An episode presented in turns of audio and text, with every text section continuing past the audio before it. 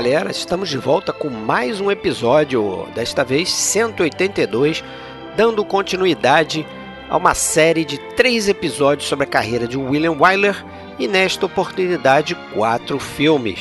Rosa da Esperança, em seguida falamos de Os Melhores Anos de Nossas Vidas, um dos melhores filmes do William Wyler, Seguimos então com Chaga de Fogo, que ele fez em 51 com Kirk Douglas, e fechamos o episódio com um dos seus filmes mais badalados comercialmente, que é A Princesa e o Plebeu.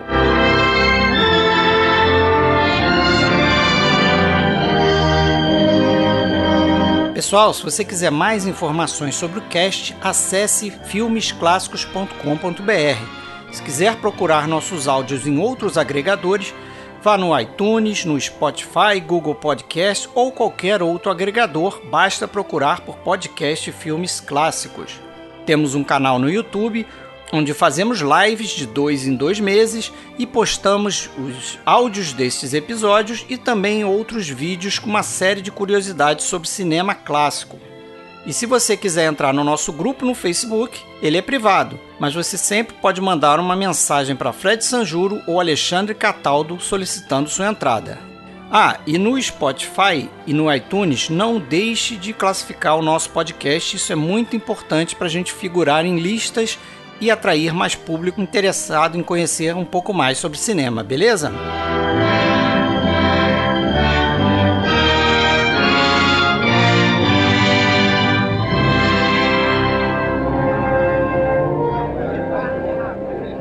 Um, I had a lot of fun working with Willie. Uh, when we were doing the scenes, he would be doing it right along with us. You know, I mean, if it was a funny scene, he would be laughing, and if it was a sad scene, he would be crying. Of course, he ruined a lot of takes that way, but. And I feel very fortunate that I had in my first film to work with a great director like William Wyler. I really appreciate that, Willie. Então, galera, vamos começar o papo. Hoje eu, Fred Almeida, falando do Rio de Janeiro e Alexandre Cataldo fala de Blumenau. E aí, Fred, tudo bom? Como tudo vai? bom? Tudo bem. Tivemos uma baixa aí de última hora. Pois é. Rafael não pôde fazer o, o, episódio aqui com a gente. Então hoje sou eu e você, a gente vai tocar essa parada aí, parte 2 do William Wyler e o Rafael deverá retornar na parte 3. Isso, vamos lá. Faz tempo que a gente não faz isso, né? É, Só dois. Nem lembraria qual foi o último. É, a gente hum? já, já falou muitas vezes, a gente não gosta tanto quando é desse jeito, né? Uh, acho que a conversa acaba ficando mais monótona para quem escuta, inclusive, mas a gente vai tentar não deixar isso acontecer. Isso, vamos segurar essa peteca aí e tentar manter um nível melhor de interação, né? Porque a gente acaba ficando dividido aqui entre o que a gente estudou e, e prestar atenção, né? Então a, a bola fica meio dividida, mas a gente vai, vai conseguir, a galera vai gostar. Vamos lá.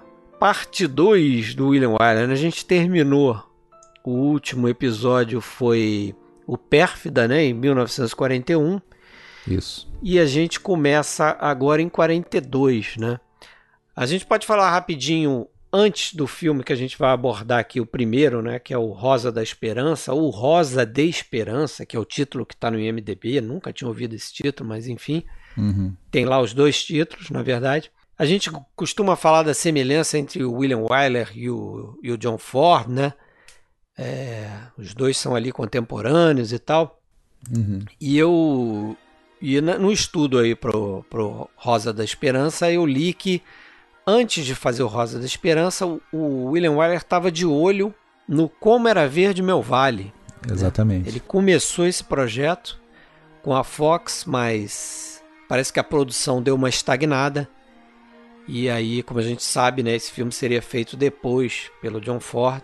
Inclusive tem algumas coisas que ficaram no filme do Ford, né, que foram contribuição do William Wyler, por exemplo, ele insistiu e recomendou o, o Roddy McDowell, uhum. que acaba é, foi a grande contribuição. É, que acabou fazendo sucesso, né, no, no filme do Ford. Uhum. Então Tinha 13 tem, anos, 12 anos por aí. É, começando a carreira, né? Então tem esse dedo aí do Wyler. Exatamente. Não sei se você quer falar alguma coisa antes ou a gente pode partir aí pro Rosa da Esperança.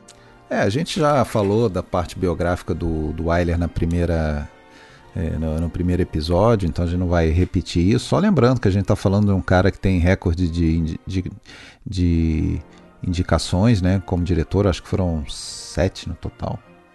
É, e, e, e, o recorde de atuações vencedoras de Oscar sobre o seu, sob o seu comando, né? Na verdade, indicação foi muito mais que isso, né? É. Sim, é, sim. Foram 12 indicações que ele teve. Desculpa, 12. Isso. Mas ele ainda não tinha ganho, né? Até o final da, do nosso primeiro episódio, que foi até o The Little Foxes, né? O PEFTA, como você já falou, ele já tinha sido indicado, porém não, não havia Isso. ainda vencido o Oscar. Ele vai quebrar ele, ele esse sido indicado jejum. Quatro vezes. É, e vai quebrar esse jejum justamente agora no filme que a gente vai falar, que é o Rosa da Esperança. E lembrando que os quatro filmes destacados hoje, ele foi indicado pelos quatro, né? E ganhou dois. Ganhou é. os dois primeiros, os outros dois não. A gente, inclusive, ficou um pouco na dúvida sobre a escolha dos quatro. Tem um outro filme que a gente gosta bastante, que a gente até vai falar um pouquinho dele também. O problema é que não, não tinha nenhum para tirar, né? É. Os, todos, todos têm o seu têm a sua importância, têm o seu valor, merecem ser tratados, né? É verdade. The big event the whole country is talking about, Mrs. Miniver. A timely drama, tuned to the terrific tempo of the world of today. Mrs. Miniver, the story of a valiant woman whose love and devotion shield her family from the cruelest onslaught of devastation ever visited upon mankind. Esse aqui, né, é, começa ali um, um, breve período que a gente pode chamar o período de envolvimento dele com a Segunda Guerra Mundial, né?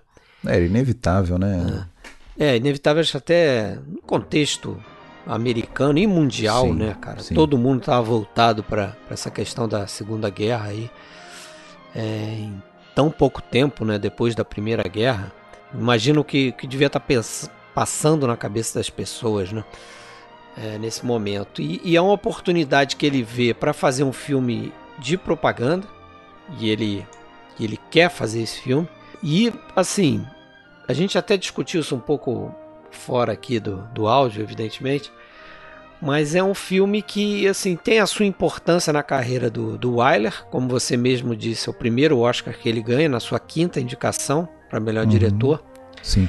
Mas é um filme que em diversos aspectos envelheceu. envelheceu. Ficou, ficou datado, né? Obviamente datado, datado né? é. Ele foi um instrumento, né? Ele se prestou para um determinado tipo de papel que é uma coisa sempre muito questionável, né? Aquela questão do filme de propaganda e o cinema já já era há muito tempo é, uma, uma conhecida e muito utilizada arma de propaganda, não só pelos americanos, mas em todo o mundo, né?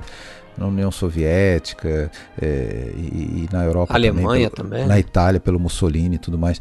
Então, não, não é, vamos dizer, não é algo assim que, que necessariamente signifique um, um cinema ruim, porém é um cinema que fica acaba ficando datado, mas ele serve ainda como um belo retrato de uma época, né, e tudo mais. Eu acho que tem essa importância assim. Eu gosto bastante, tá? Já vou logo dizendo, eu, eu, é um filme que é agradável para mim, é, mesmo sabendo que é quase uma uma fantasia que a gente está vendo. E o filme é muito criticado hoje em dia, né, pela pela coisa total pouco tão pouco realística que né? é. é, uma fábula. Ele cria uma sociedade toda bonitinha, toda toda é digna de ser protegida, né? Que é a, a sociedade britânica.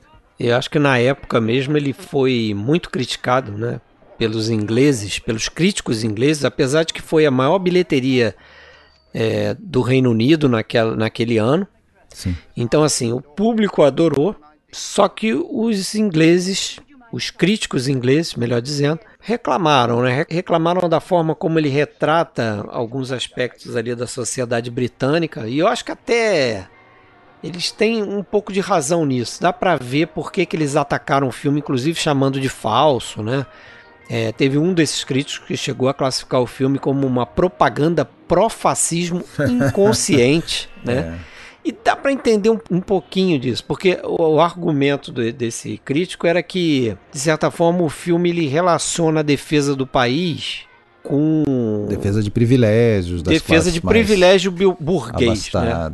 Foi isso uhum. que ele que ele usou e dá para entender um pouquinho porque realmente o filme começa com aquela coisa meio uma coisa mais mais leve, mais cômica, né? Aquela situação em que o a personagem da Greer Garson tá comprando um chapéu caro e tá com receio de contar para o marido quanto custou o chapéu.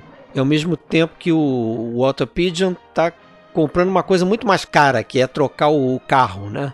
Uhum. Ele tá trocando o carro e também fica assim, Sim. esperando a hora certa para falar com ela que gastou dinheiro no carro e tal. Então passa assim a impressão de uma sociedade, né, que os caras estão no auge do consumo, só estão pensando nisso. Despreocupados, não sabem nem o que está rolando né, as ameaças que eles estão correndo. Por outro lado, tem lá a, a, representante de uma certa nobreza, né, que é a, a Dame Witt, né, que é. está preocupada com seu com suas é, tradições, com seu concurso de, de rosas que ela sempre ganha todo ano. Quer dizer, as pessoas estão tocando suas vidas de privilégio.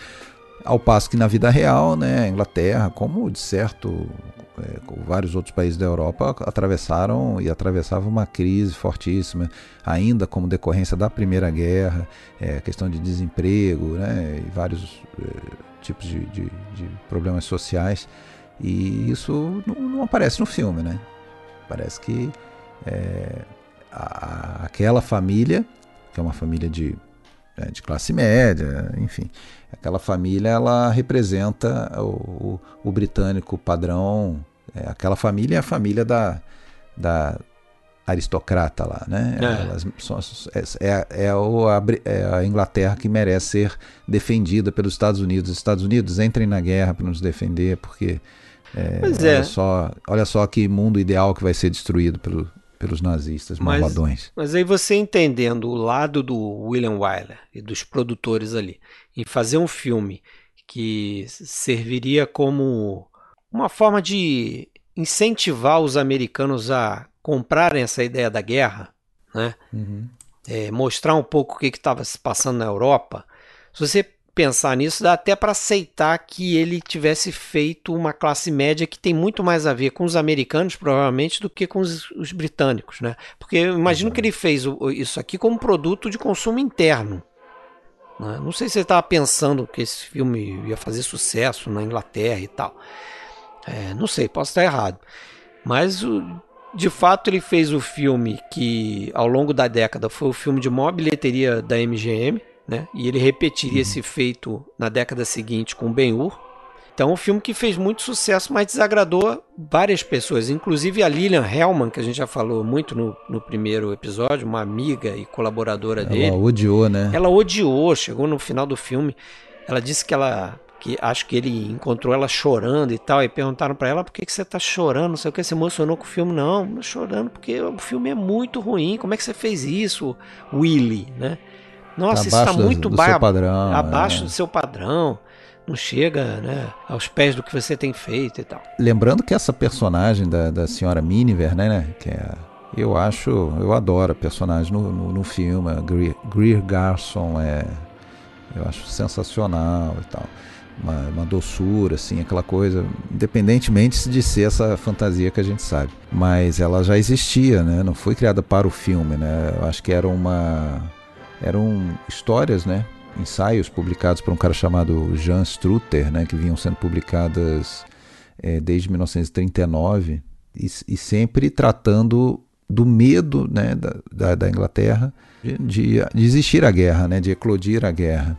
Apenas um do, da, uma das histórias é que foi lançada já depois da Guerra Declarada, né, que, que, em 39.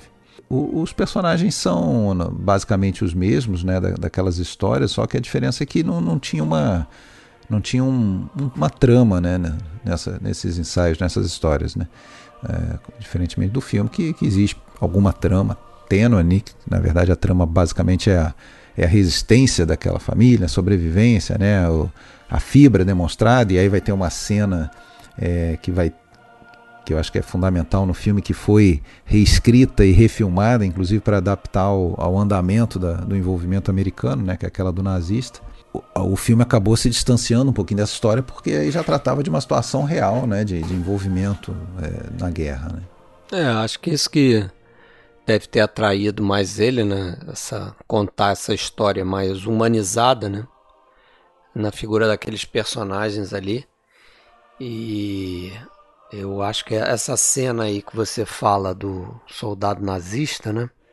Que é o único nazista que aparece no é, filme. É, né? e teve esse, justamente esse embate entre o William Wyler e o Louis B. Mayer, uhum. né? O, os chefes da, da MGM. Da MGM. Porque o Louis B. Mayer não, não achava que eles deviam retratar o, o soldado nazista com com tanta dureza, assim, um cara muito sem escrúpulos, né? E... É, lembrando que, lembrando que o filme começa a ser produzido ainda no momento em 40, né?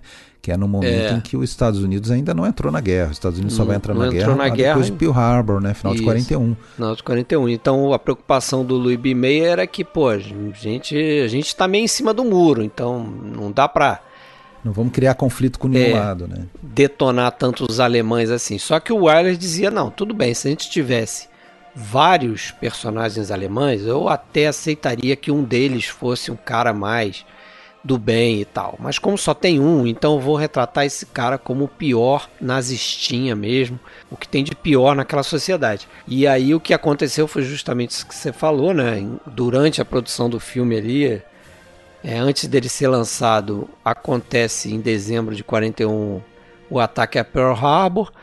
E aí o Louis B. Mayer... Em fevereiro, né? Aí em fevereiro de 42 é. eles vão, eles refilmam a cena, né? É, e o Louis B. Mayer liga antes né? pro William Wyler e fala, olha, eu acho que você tinha razão, né? Vamos fazer daquele jeito que você queria e tal, quer dizer... ele acabou cedendo. É, porque o cara tá... Porque para quem não... para quem já viu o filme não lembra da cena e tal, o, o cara tá desacordado no jardim dela, provavelmente é um paraquedista, né, que caiu. Não, um piloto que foi abatido, né? E, é é, que estava sendo inclusive procurado e, claro, já tem uma certa fantasia. Ela acha no quintal de caso o cara desacordado, só que o cara tá com a arma, tem tempo de recuperar a arma e, e vamos aí, fazer dela uma, uma refém ali. Mas mesmo, mesmo na, na, condição ruim, quando daí ele já desmaiou, já foi desarmado por, por ela, ele ainda é, tem toda aquela arrogância de, de declarar quais são as intenções, de raça superior, que vai aniquilar com, com todos os britânicos, é questão de tempo. Ou seja, aquele discurso feito para o público americano que vê aquele filme ficar com, com raiva daqueles nazistas que é. o americano, em tese, não conhecia ainda tão bem, né? Se bem que aí em 42, em junho 42, quando sai o filme, eles já, já, já conhecem bem, né? São aqueles malvadões lá que são aliados daqueles outros malvadões de olho puxado lá que, que jogaram bomba em, em Pearl Harbor. Pois é, aí você vai ter uma série de filmes ali, né, nesse período, pô. Casablanca, né?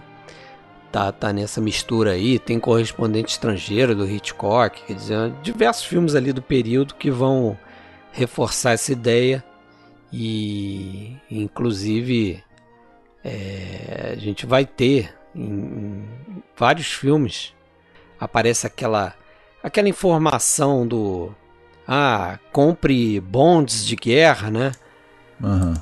Sim chamando o pessoal, os espectadores do filme, né, a plateia, para comprar títulos que fomentassem ali o, o esforço de guerra. Né? Perfeito. Acho legal também falar do, um pouquinho da.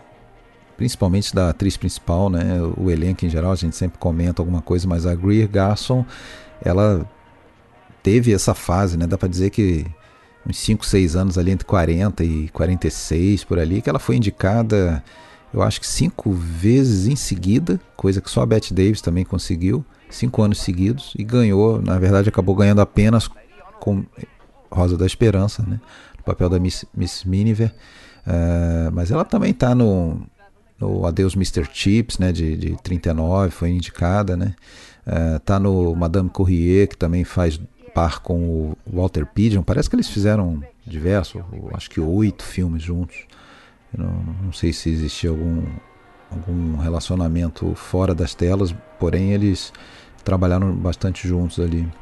É, o que eu sei é que ela começou um relacionamento, depois casou nesse filme ah, sim, aqui, né? É verdade. Porque tem essa coisa curiosa de que. Curiosa, é, né? O papel dela teria sido oferecido para Norma Shearer E ela teria recusado porque ela não queria fazer o papel de uma Papel de mãe, mãe. Uhum. de um rapaz de 20 anos, né? A Greer Garson também ficou meio assim, achou que não, não ficaria legal, mas acabou topando e acho que ela tá bem passável nesse papel. E o Richard Ney, que é o cara que faz o filho dela, tinha 10 anos a menos que ela. 11, 12. é. E acabou que os dois, os dois se apaixonaram e o, até o Louis B. Mayer meio que pediu ali para eles segurarem o anúncio de um possível casamento para depois do lançamento do filme, né, para não criar uma Uhum. uma confusão na cabeça do público. E assim foi, eles acabaram casando em julho de 43, mas acabou arrumando marido aí e ele uma esposa nesse filme. Esse cara não acho que não não foi mais lembrado É, ele por não- nada, né? Não Assim. emplacou muito, não. A gente É. se lembra dele desse filme mesmo. Ah, e a, a própria Greer Garson, depois dessa fase de, de auge aí, ela, ela ainda foi indicada uma vez nos anos 60, mas ela não, não teve mais o mesmo, Não teve é, o mesmo peso e tal. E ela tem uma marca, né, cara? Eu não sei se já foi superada, acredito que não. Que é o discurso mais longo de, de recebimento de um Oscar, cinco minutos e meio. que isso. É, que aí isso aí virou lenda, aí é como toda lenda vai sendo aumentada, tem lugares que já, já, chegou a se falar que de- demorou meia hora. É, não, mas foi cinco, cinco minutos e meio, que já é coisa pra caramba, né? Eu acho que cada vez menos isso tem chance de ser batido, né? Porque hoje em É, dia a coisa é muito mais buzininha lá, controlada, é. tem toda uma tem uma, um protocolo ali. O pessoal sobe o som e corta logo no discurso. E os caras saem batidos do, do palco.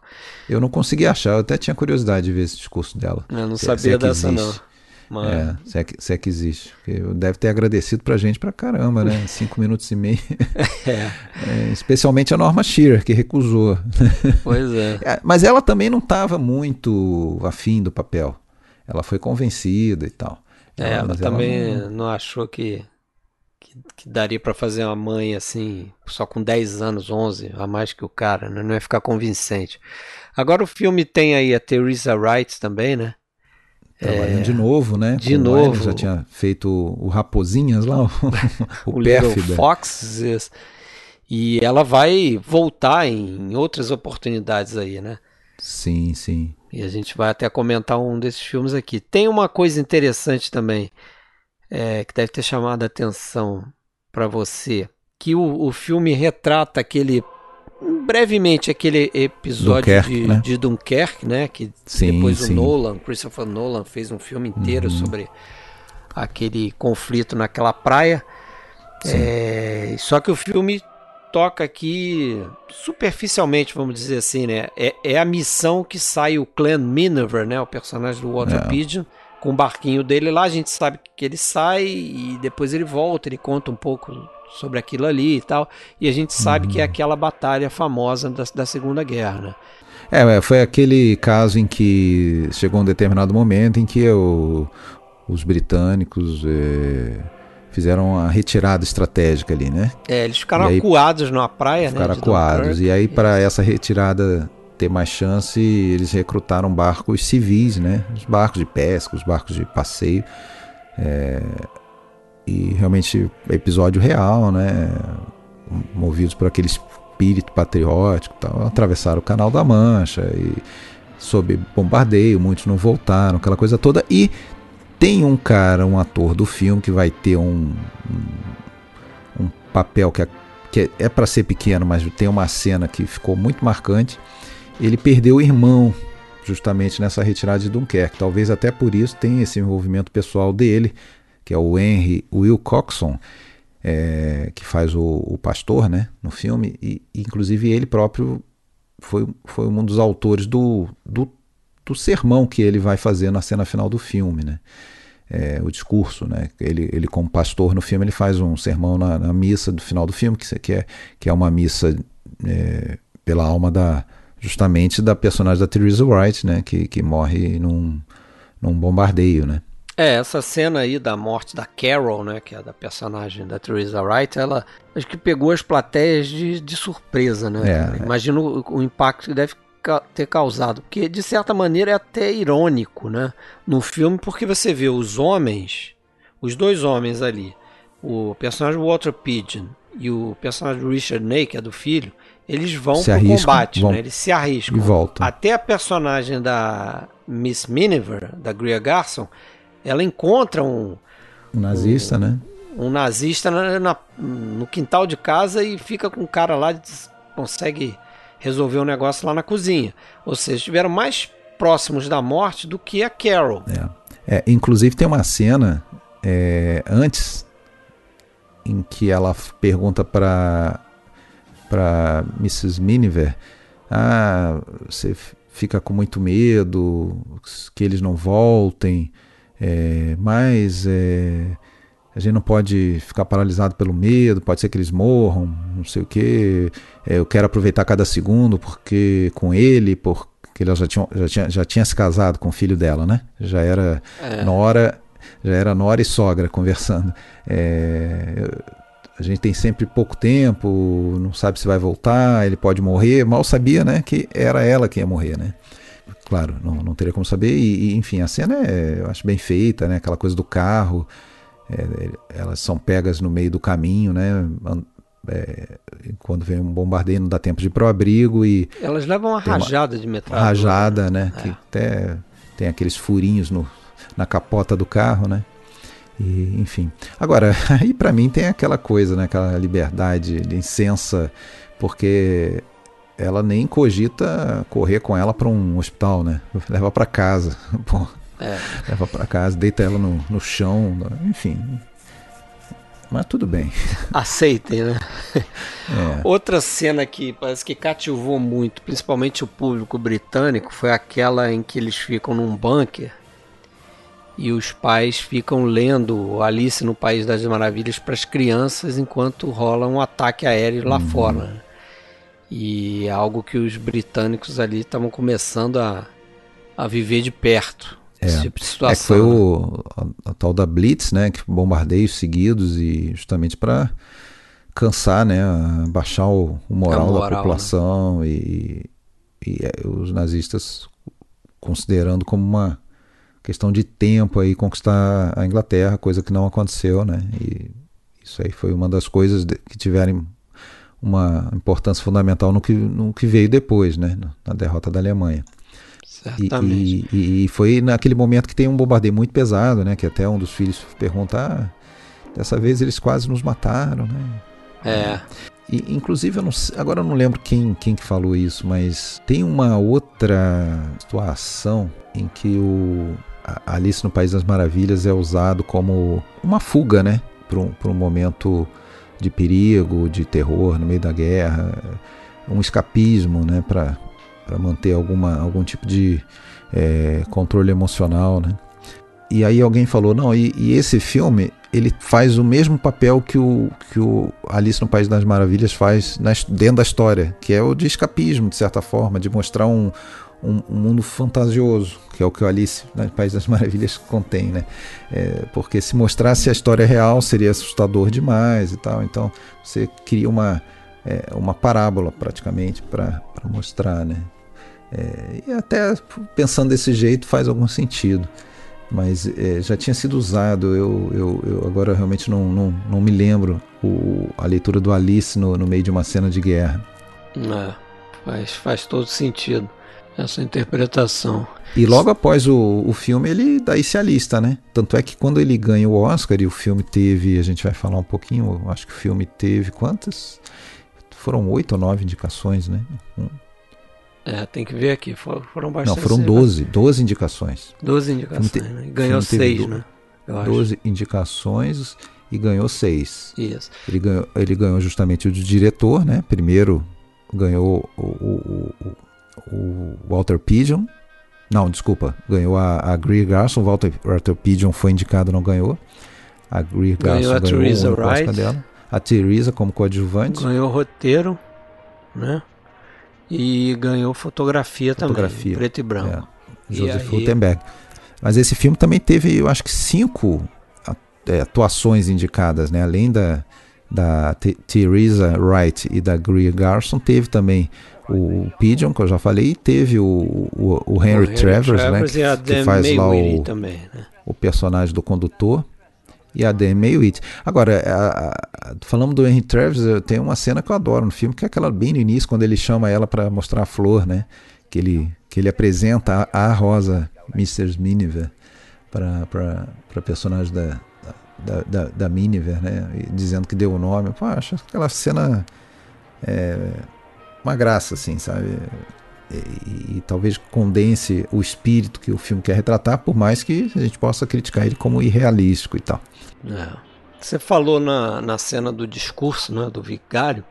É interessante que depois desse discurso ele termina o filme com um plano ali do teto da igreja aberto e, e os aviões passando. E né? os aviões em formação ali passando. Uhum. É, algumas pessoas veem naquilo ali um certo movimento premonitório ali da trajetória do próprio William Wyler, né? Porque uhum. ele serviria as Forças Armadas e acabaria vo voando. voando em algumas missões na Inglaterra. Esse discurso, o Roosevelt é, chegou a ordenar que fosse escrito né, panfletos com esse discurso. Sim. E jogado sobre os territórios ocupados, né? Uhum. Esse que ficou conhecido como Will Coxon Speech, é isso? Isso. É o nome do, que é o nome do ator. O nome do ator que faz, né, no final. This is not only a war of soldiers in uniform. It is a war of the people.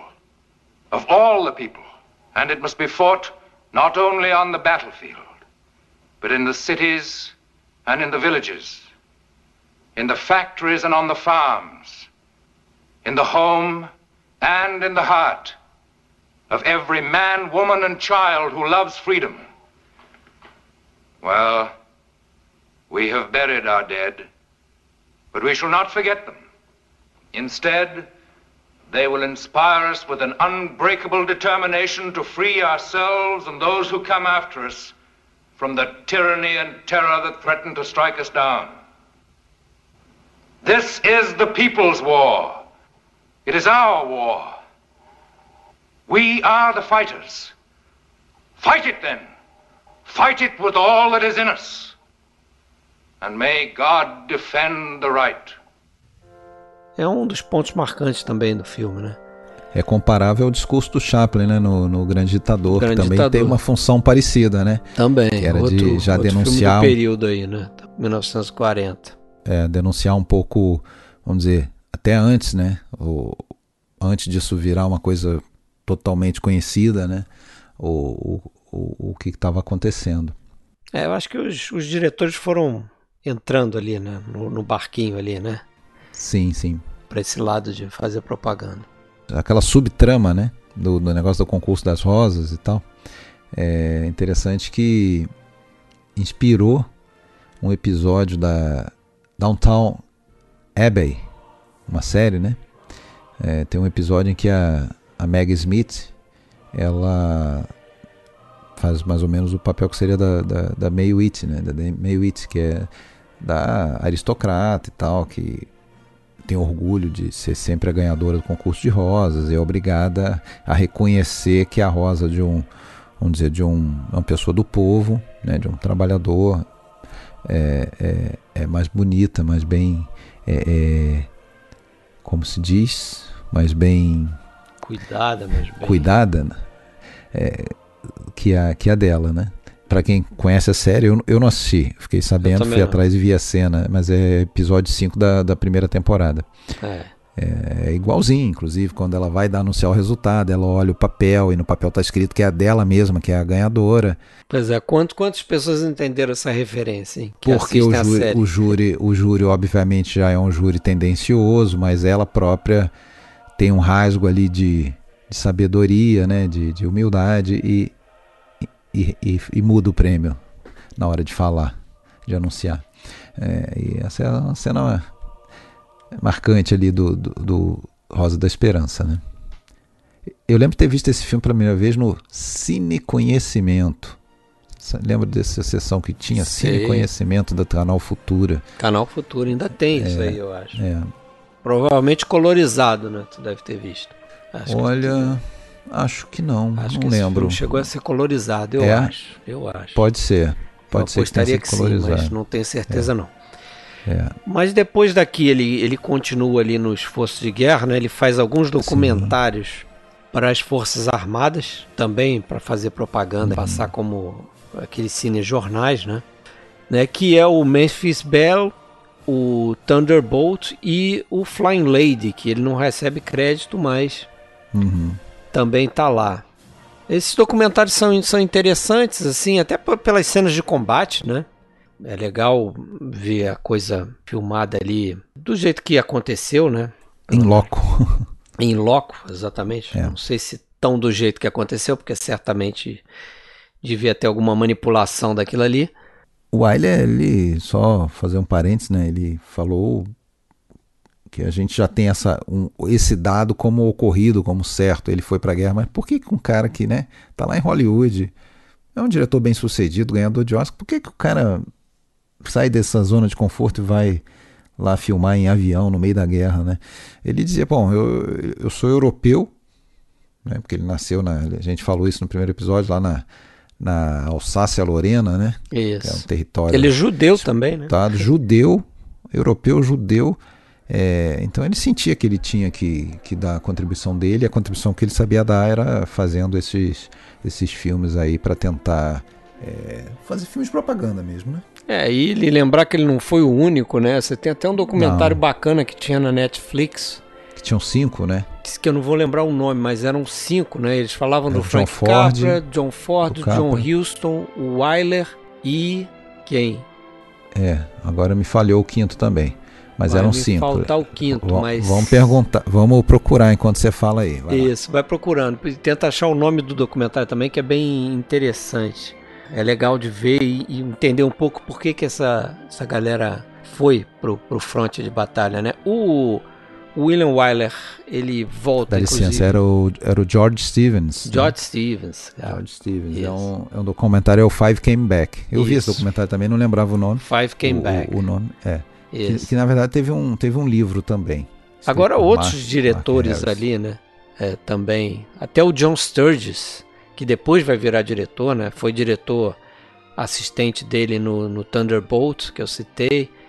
E, e o Wyler, depois que ele faz esses documentários e volta para os Estados Unidos, ele volta com um problema grave de audição, né? Ele perdeu a audição no ouvido direito. Ele subestimou, e, eu acho, o, o barulho. E no esquerdo ele recuperou aos poucos e mesmo assim parcialmente, mas depois, com o tempo ele recuperou. Tanto é que ele voltou da guerra achando que não ia conseguir dirigir mais, né? Ele, ele realmente ele subestimou ali o barulho do não protegeu, né? Dentro do, do avião, o avião estava parece que com uma com as janelas abertas, mas eu imagino que o piloto, os outras pessoas ali estavam com proteção, né, auricular e ele foi sem. Uhum. E acabou perdendo a audição por conta disso. E aí, só que quando ele volta para os Estados Unidos, ele, ele consegue se virar, né? Ele diz até na, naquele documentário lá, directed by William Wyler, uhum. que ele fazia um acordo com o técnico de som dele lá, então ele conseguiu ouvir os atores através do aparelho é, e da captação do som lá do microfone do, do técnico de som. Sim. Então, assim que ele se virou para ouvir os atores, porque ele achou que a carreira dele estava comprometida. Verdade. E aí, voltando, ele ainda tinha um filme para fazer com Samuel Golden, né, dentro daquele contrato deles. E aí a gente já está falando dos melhores anos de nossas vidas, né? Filme de 1946. When I came back, I was still full of the war, and although I was now out of it, I wanted to do something that had something to do with my experience. I was still under contract to Sam Goldwyn. I had one picture left for him to do under my contract. Very often we do pictures, we don't know our subject well enough. And in this case, I, I knew my subject. I had, I learned it the hard way.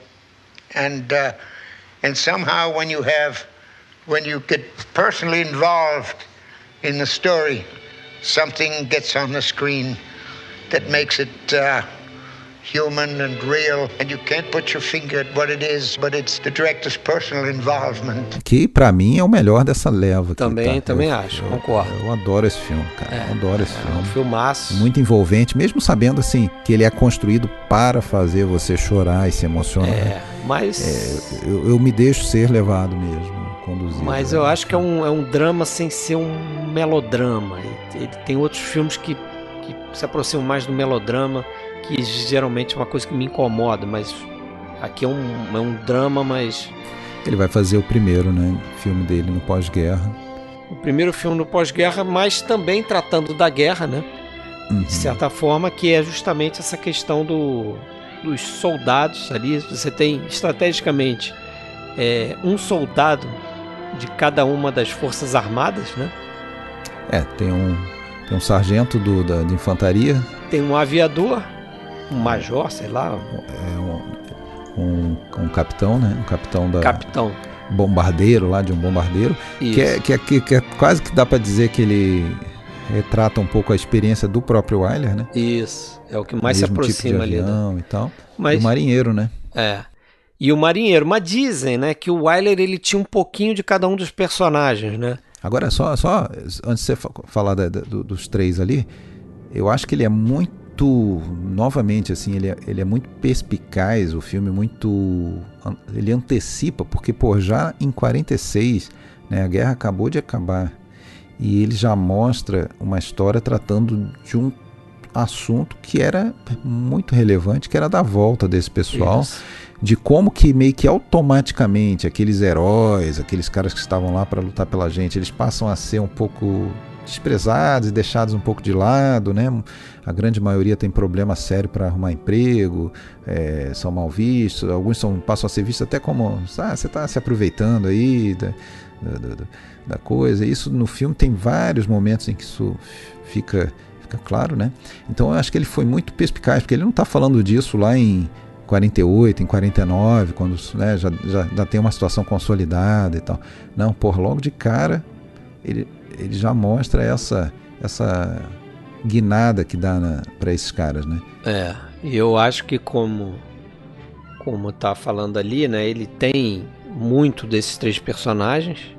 Uhum. É, porque de certa forma ele é um cara que volta da guerra, como eu falei, sem saber como é que vai ser o emprego dele, se ele vai conseguir se adaptar. Então isso tem muito a ver com o personagem do Frederick March, com, né? com algum tipo de invalidez, né? De, de, é. de, de, Ele volta da guerra justamente com um problema físico, uhum. que aí tem a ver com o personagem do Harold Russell, né? Que é o, o rapaz, Homer. o Homer da Marinha que perdeu as mãos. Uhum. E ele tem ali talvez um, a relação que você citou aí com o personagem do Dana Andrews por ser um aviador, né? Uhum, sim. Então tem um pouquinho de cada um ali. É interessante que o, esses três personagens, os postos deles, né, na, eles não guardam muita relação com a, a, classe social, né, e com o tipo de emprego que eles tinham, né. O, o, o posto mais alto era do Dana Andrews, que é um cara simples, né? Ele, traba... ele era o famoso soda jerk lá, né? O cara é. trabalhava na, na, fazendo sorvete lá e, e milkshake na, na, na lanchonete, na, na, na, loja lá de, de, de, departamentos. O, já o outro que trabalhava em um banco, né? Parecia se ter um cargo importante dentro de um banco, um, um gerente de banco e tal. Ele era sargento, né? Então, Tava hierarquicamente baixo, inferior. É. É. E o outro rapaz era um estudante, né? Universitário e até tem um, uma, um, detalhe no filme que dá a entender que ele não tinha nem 21, né? Que é aquele negócio da bebida, né? Que o, o tio dele, que é é, dono do bar, controlando né? a bebida dele. Falava, ah, você não pode tomar uísque, só pode tomar cerveja, porque parece que é, determinadas bebidas era só depois de 21, né? Mas ah. a cerveja não. Você vai entender. Né? É. Cara, pode ser encher a cara de cerveja, mas. Uísque não. É, é, um filme que a gente não está sozinho né, na adoração, porque o Billy Wilder, David Lean, John Frankenheimer, Coppola, o Jean-Pierre Melville chegou a, a classificar o, filme como perfeito né, na visão dele. Uhum. O Billy Wilder dizia que começou a chorar quando assistiu o filme, naquela cena em que o Homer, né, tá ali no quintal recebendo a família que sai de casa para abraçar ele, né? né? É. Ele começou a chorar ali e chorou para mais de duas horas, ou seja, até o final do filme. Uhum. E o Wilder diz que ele não é um chorão, né? Que ele geralmente é mais. Mais ele contido. fala até que. É, eu vi isso aí, ele até fala assim. É, eu sou do tipo que, que, que dá risada em, quando vê Hamlet. Hamlet, é isso. Interessante, tá nesse documentário que eu falei também. Agora, o, a história é uma adaptação do livro de um cara chamado McKinley Cantor. Você sabe que, na verdade, não, não é exatamente um. É um artigo né, que ele escreveu, é, né? Ele, ele foi chamado pelo, é, pelo Goldwyn, porque teve uma. Algum, foram alguns artigos publicados na revista Time em julho de 44 sobre um grupo de fuzileiros navais é, que estavam num trem voltando para é, para San Diego, é, voltando para Nova York de San Diego, é, voltando da guerra, né? E, e, e a, conversando e ficando progressivamente mais ansiosos e, e, e temerosos com o que eles iam encontrar na chegada, que é uma coisa que a gente vê na, no começo do filme, né? Isso. Todos eles falam assim, ah, será que a gente não pode ir no bar antes de, de, de eu ir para casa? Ninguém quer chegar né? em casa quando chega Ninguém na hora. Ninguém quer chegar, mesmo. né? Porque eles, é. né? Então, ao, ao, se interessar por esse artigo, ele chamou esse McKinley Cantor para escrever uma, um roteiro, um tratamento, né? De 50 filme. páginas, né? É, só que isso aí da, acabou sendo publicado primeiro como um romance, né? Como, como um livro. Que na verdade parece que foi escrito em verso, né? Ele, ele parece que chamou o cara para escrever um tratamento de 50 páginas. E o uhum. cara, esse, esse Cantor entregou 250 páginas para ele no formato meio de romance, aí virou um romance. O Glory for Me, o título que é. foi publicado, e parece que ele escreveu em verso, né? É, escreveu em verso ver, esse né? negócio. É, aí precisou de um outro cara para daí transformar em roteiro, que foi o é. Robert Sherwood, né? Isso. E esse Robert Sherwood era um veterano também da guerra, né? Então, o cara que tinha afinidade com aquele tema, como tinha o Wyler também, né? E também, claro, foi incorporado um pouco das próprias experiências do, do Wyler, né? que o personagem do Fred Derry, né, que é o Dan Andrews, ele voa no B-17, combateu na Alemanha, é, tal como o Wyler, apesar de que o Wyler não, não era bombardeiro, né, tava lá para filmar e tal, né. Esse tema do, do, do, retorno da guerra não é exclusivo desse filme, evidentemente, mas como eu falei, eu acho que ele se antecipou, né, inclusive assim, o cinema noir, né, que que está explodindo nesse momento nos Estados Unidos, ele tem muitos filmes em que a gente tem o personagem principal que é um veterano de guerra, desajustado, que não tem mais emprego, que, tá, que, que vai para o submundo. Né? É. e, nesse filme a gente não, não, não vê esse tipo de coisa, mas poderia muito bem, por exemplo, é, num, num, desenrolar diferente, o personagem do Dana Andrews, né, que acaba sendo demitido e na, na verdade ele não consegue vo nem voltar a fazer ele é o, a mesma ele coisa. Ele é o que bate na trave nessa história aí, né, até por bate conta da, da, da, Virginia Mayo, que faz a esposa dele, né, até aquela questão dela ter traído ele. É, é, eu tava refletindo sobre isso também. É um desses filmes que, se você pensar, ele não tem um vilão, né? Ninguém uhum. ali que você pode dizer, pô, o vilão é a ah, guerra, né? É, o vilão é a guerra e assim, Foi, você não né? pode culpar as pessoas também que estão se readaptando aos que estão chegando da guerra, né? Porque você tem uma série de no, no personagem do Homer lá do Harold Russell, é, isso talvez fique mais mais evidente, é. né? Porque você está recebendo o teu filho que veio amputado. Né? É, a gente tem que falar depois desse cara, né? Um caso à parte, assim. Vamos falar Mas dele. Antes, antes, só comentar, você falou da Virginia Mayo, né? E, e é interessante que ela praticamente re, reprisa um pouco assim, o papel do quer dizer, reprisa, desculpa, ela, ela vai fazer esse papel de novo mais ou menos lá no Fúria Sanguinária, né, que, é. que ela, inclusive com o mesmo, com o mesmo amante, né, que é o Steve Cochran, né. Isso. Que, que, o mesmo é, cara, né. É uma mulher totalmente interesseira, né, que Maria Uniforme, né, Maria Uniforme, no momento que ele tira o uniforme, ela já não se interessa por ele. Já não se interessa. O, a, o personagem dela talvez seja o que mais se aproxime, assim, do vamos dizer, um vilão da história, mas que não é. A gente sabe que não é. Uhum. Porque o Wyler dizia que, para ele, ele vê a personagem dela como aquele tipo de americano que só se preocupava com o próprio umbigo, não doava nem sangue para a Cruz Vermelha, não comprava título de guerra. Mesmo assim se dizia 100% americano, não, eu sou 100% americano. Não se engajava, né? Uhum. Mas dizia que era americano, de verdade e tal. E é interessante o Wyler pensar nisso porque ele sofre um pouco como outros diretores vão sofrer, com essa perseguição que vai começar, já está começando ali, do senador McCarthy atrás do, dos, dos vermelhos, né? dos comunistas, é. dentro das indú da indústria. Então o Wyler vai sofrer com isso, inclusive, né? É, e só não vai sofrer mais justamente porque os caras tinham algum escrúpulo de respeitar o histórico o histórico né, de, de, guerra dele. De guerra, e né? também ele tinha ali, parece que quando ele faz o contrato lá com a Paramount, o Y. Frank Freeman, né, que era o, o chefe da Paramount, era um cara muito fluente. Então, uhum. assim, não vão atacar o Wyler porque eu tô por trás dele e tal. Então o cara Sim. também deu uma segurada no, no avanço. Mas, pô, e o cara era um herói de guerra, né? Como é que você vai pois atacar é. esse cara? E muita gente defendia ele, pô. O cara realmente é. era mais americano do que muita gente que ficou aqui e não, não fez nada. Aqui nos Estados Incrível. Unidos não fez nada, é isso que ele falava, né? Incrível. O filme inventa uma, uma, cidade fictícia do meio oeste, né? Que é Boone City, né? É. é pa parece que seria mais ou menos inspirado em Cincinnati, Ohio. Uh, muita coisa filmada na Califórnia ali, obviamente, assim, se, se pode perceber. Eu tenho certeza que uma das coisas que te encanta no filme é a profundidade de campo Com do, do Greg. escrevi do, um parágrafo aqui sobre isso. do Greg Toland. Então manda bala aí, quero, quero ouvir o que você tem a dizer. Não, então, tem uma cena Toland. específica que isso fica muito claro ali. O Greg Toland, a gente já falou dele em diversas outras oportunidades. Falamos no episódio 1 por conta do Pérfida e tal, né? Uhum. Falamos do Cidadão Kane. O cara é conhecido por, por essa marca dele de trabalhar com profundidade de campo. O filme, estranhamente, nem sequer foi indicado a fotografia, né?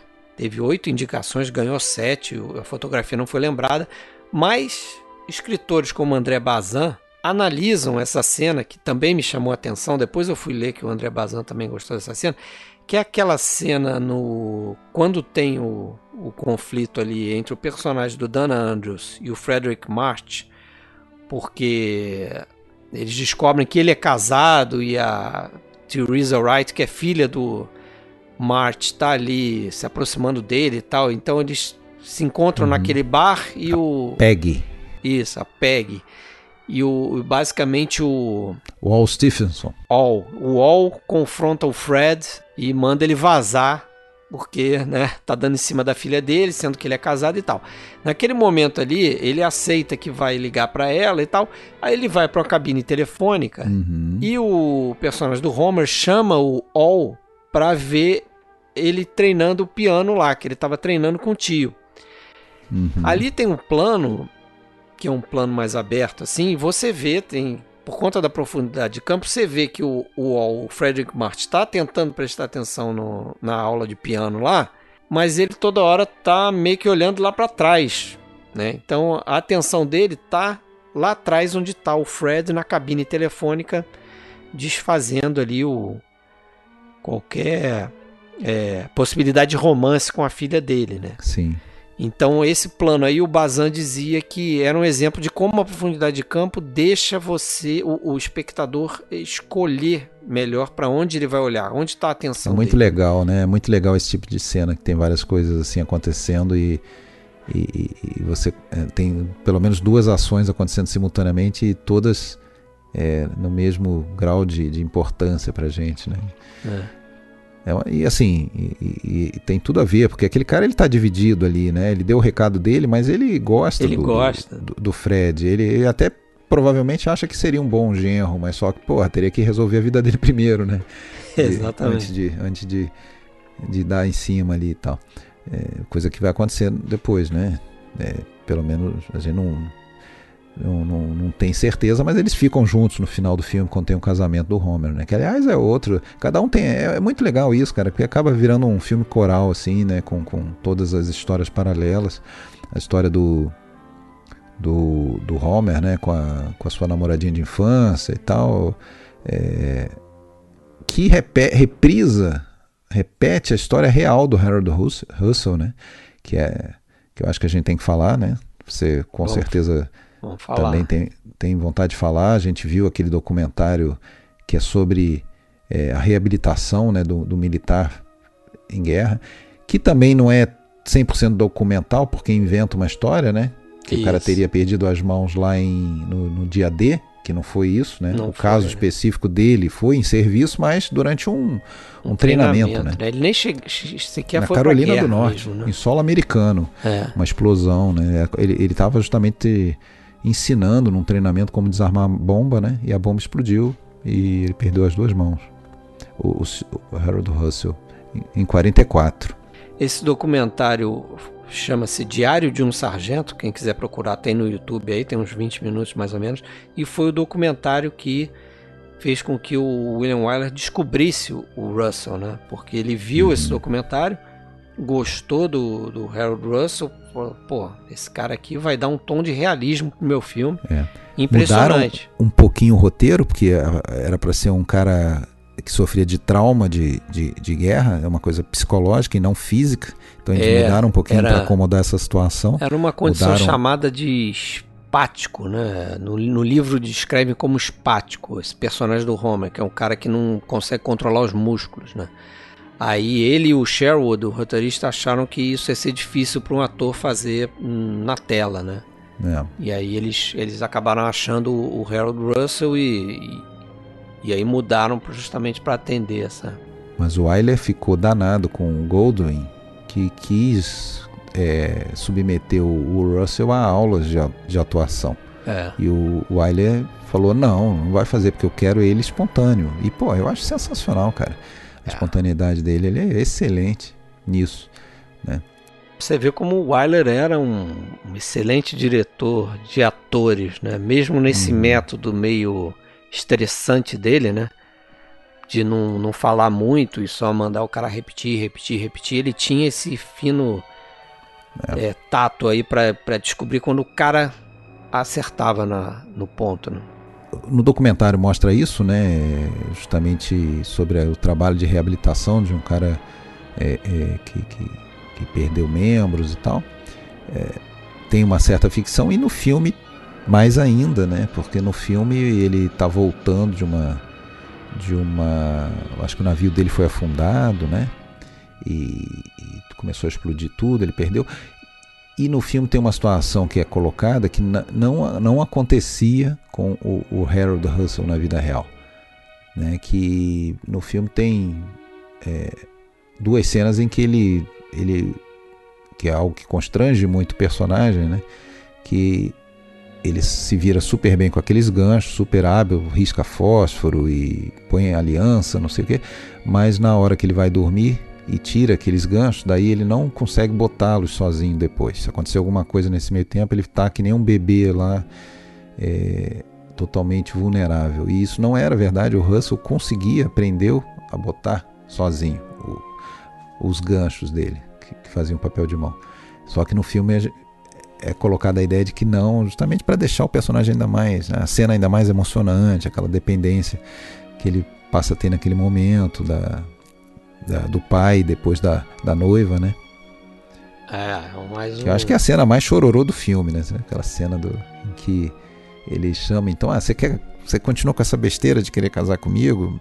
Pô, você vai ser infeliz, você tem que me esquece, vai, viaja, vai, vai com a sua família para outro lugar, porque então tá, vamos lá em cima, vou te mostrar o que que acontece. E aí termina aquela cena com ele vendo que ela realmente ama ele, quer ficar do lado dele. É, é bem feita aquela cena também, né? Uhum. Mas eu acho que o filme tem várias, várias cenas, planos sim, chororô aí.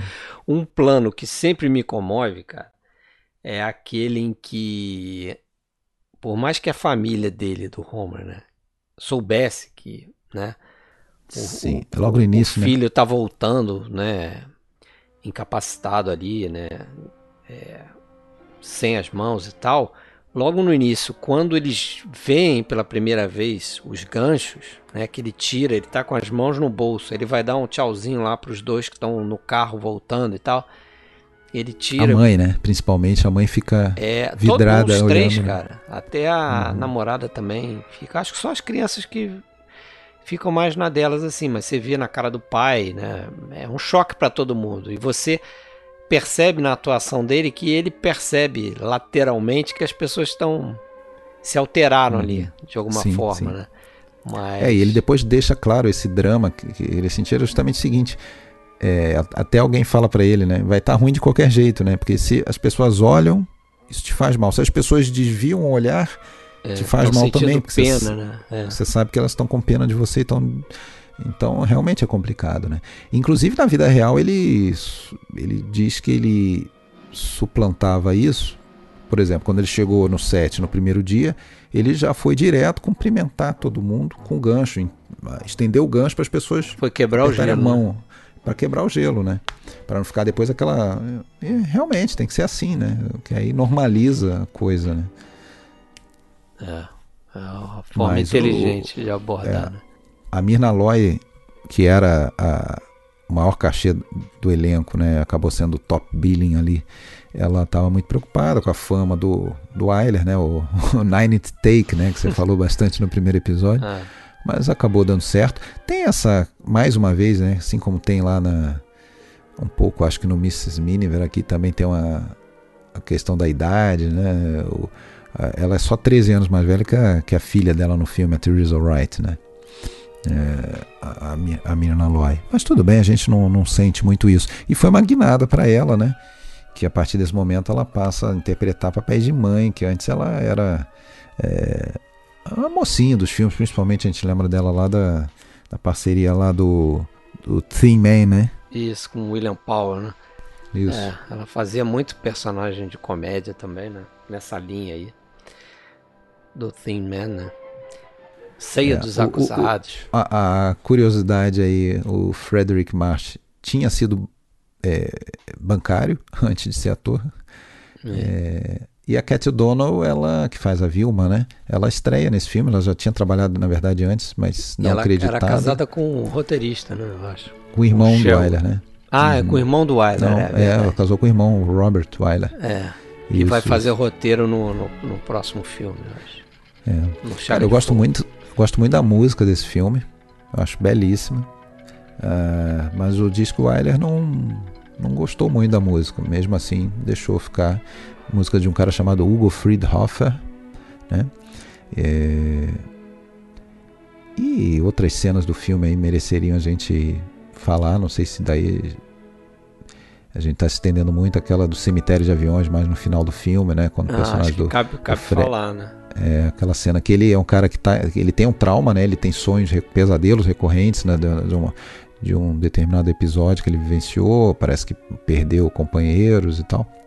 É, e, e- e ele parece que ao subir naquele avião lá no ferro velho, lá no, no cemitério de aviões, ele ele enfrenta esse fantasma dele e tal. É, isso foi uma cena que o, o Sherwood né, teria falado pro Wyler. Teria escrito a cena e falado, ó, isso aqui não tem como fazer com diálogo. Você vai ter que fazer uma, alguma coisa cinemática aqui. E aí se vira, né? E é legal que o, que o Wyler faz essa cena sem recorrer é, ao flashback. Ele podia ter apelado ali para o norm, normal numa cena dessa, que era fazer um flashback pra gente ver o que aconteceu e tal. Mas o que ele faz é diferente, né? O Dana Andrews entra no avião, sucateado lá, Uhum. ele senta lá na, na- na ponta do avião, né, no narizão lá do avião, e aí você tem um, um trabalho de câmera e som que o William Wyler mostra ali o, as asas do avião e, e aí entra um- uma é uma música aquilo ali, né? A parte da Sim. trilha sonora que entra primeiro uns instrumentos, acho que de sopro, não sei, ou é percussão, não sei, imitando o as hélices do avião, né? O barulho das hélices do avião. Então você começa a entender que, pô, aquilo tá acontecendo na cabeça do Dana Andrews. Aí depois ele tem um plano, um traveling na direção do avião, então dá a impressão que o avião tá levantando voo por cima da câmera. Sim. E depois ele É bem filma- feito, né? É muito bem feito, né? Para criar. Quando você vê o filme a é- primeira vez, você acha até que, que ele tá voando, né? É, parece que, pô, o cara Você a começou a entender voar ali. ali. E depois ele dá um plano assim da por fora do avião das, da- do rosto do Dana Andrews cabisbaixo ali e aquilo tá bem sujo, então ficou um negócio meio meio estranho assim, mas combina com aquela Chega o empregado lá do. é, depois chega o Do empregado e desmonte. interrompe ele do daquele recordação dele ali. É, mas tem uma, uma metáfora aí muito clara, né? Que é justamente o, o avião obsoleto, né? Ferro velho, Sim, lixo. como ele, que vai, né? que vai ser é, utilizado para virar casas populares, uma coisa assim, né? Que eles vão desmontar os aviões ali. Né? E então ele naquele momento eu acho que ele vai meio que se salvar, né? Porque ele vai arrumar um emprego, um, emprego provavelmente ruim, subemprego e tal, mas enfim, ele não vai embora da cidade. Então, depois mais à frente a gente vê que daí ele deve retomar o romance lá com a, com a Teresa, com a, com a Peg, né? Ah, pra mim fica E- claro ali que eles É. vão ser um casal. Sim, sim. sim. É, e então ele vai, vamos dizer, vai ter uma reutilização para ele, né? Tal como do, do avião. É, e tem aquela cena da briga na loja, né? Que ele é demitido, né? O, o Fred, o seu xará, Fred Derry, que, que ele vai defender ali justamente a honra não só do Homer, né? Mas de todos os, os veteranos de guerra que, que, que já, já eram um pouco desprezados naquele momento, né? É, que chega o cara lá com o discurso de ah, vocês foram pra guerra à toa, né? A, a verdadeira guerra contra os comunistas e tal. Uhum.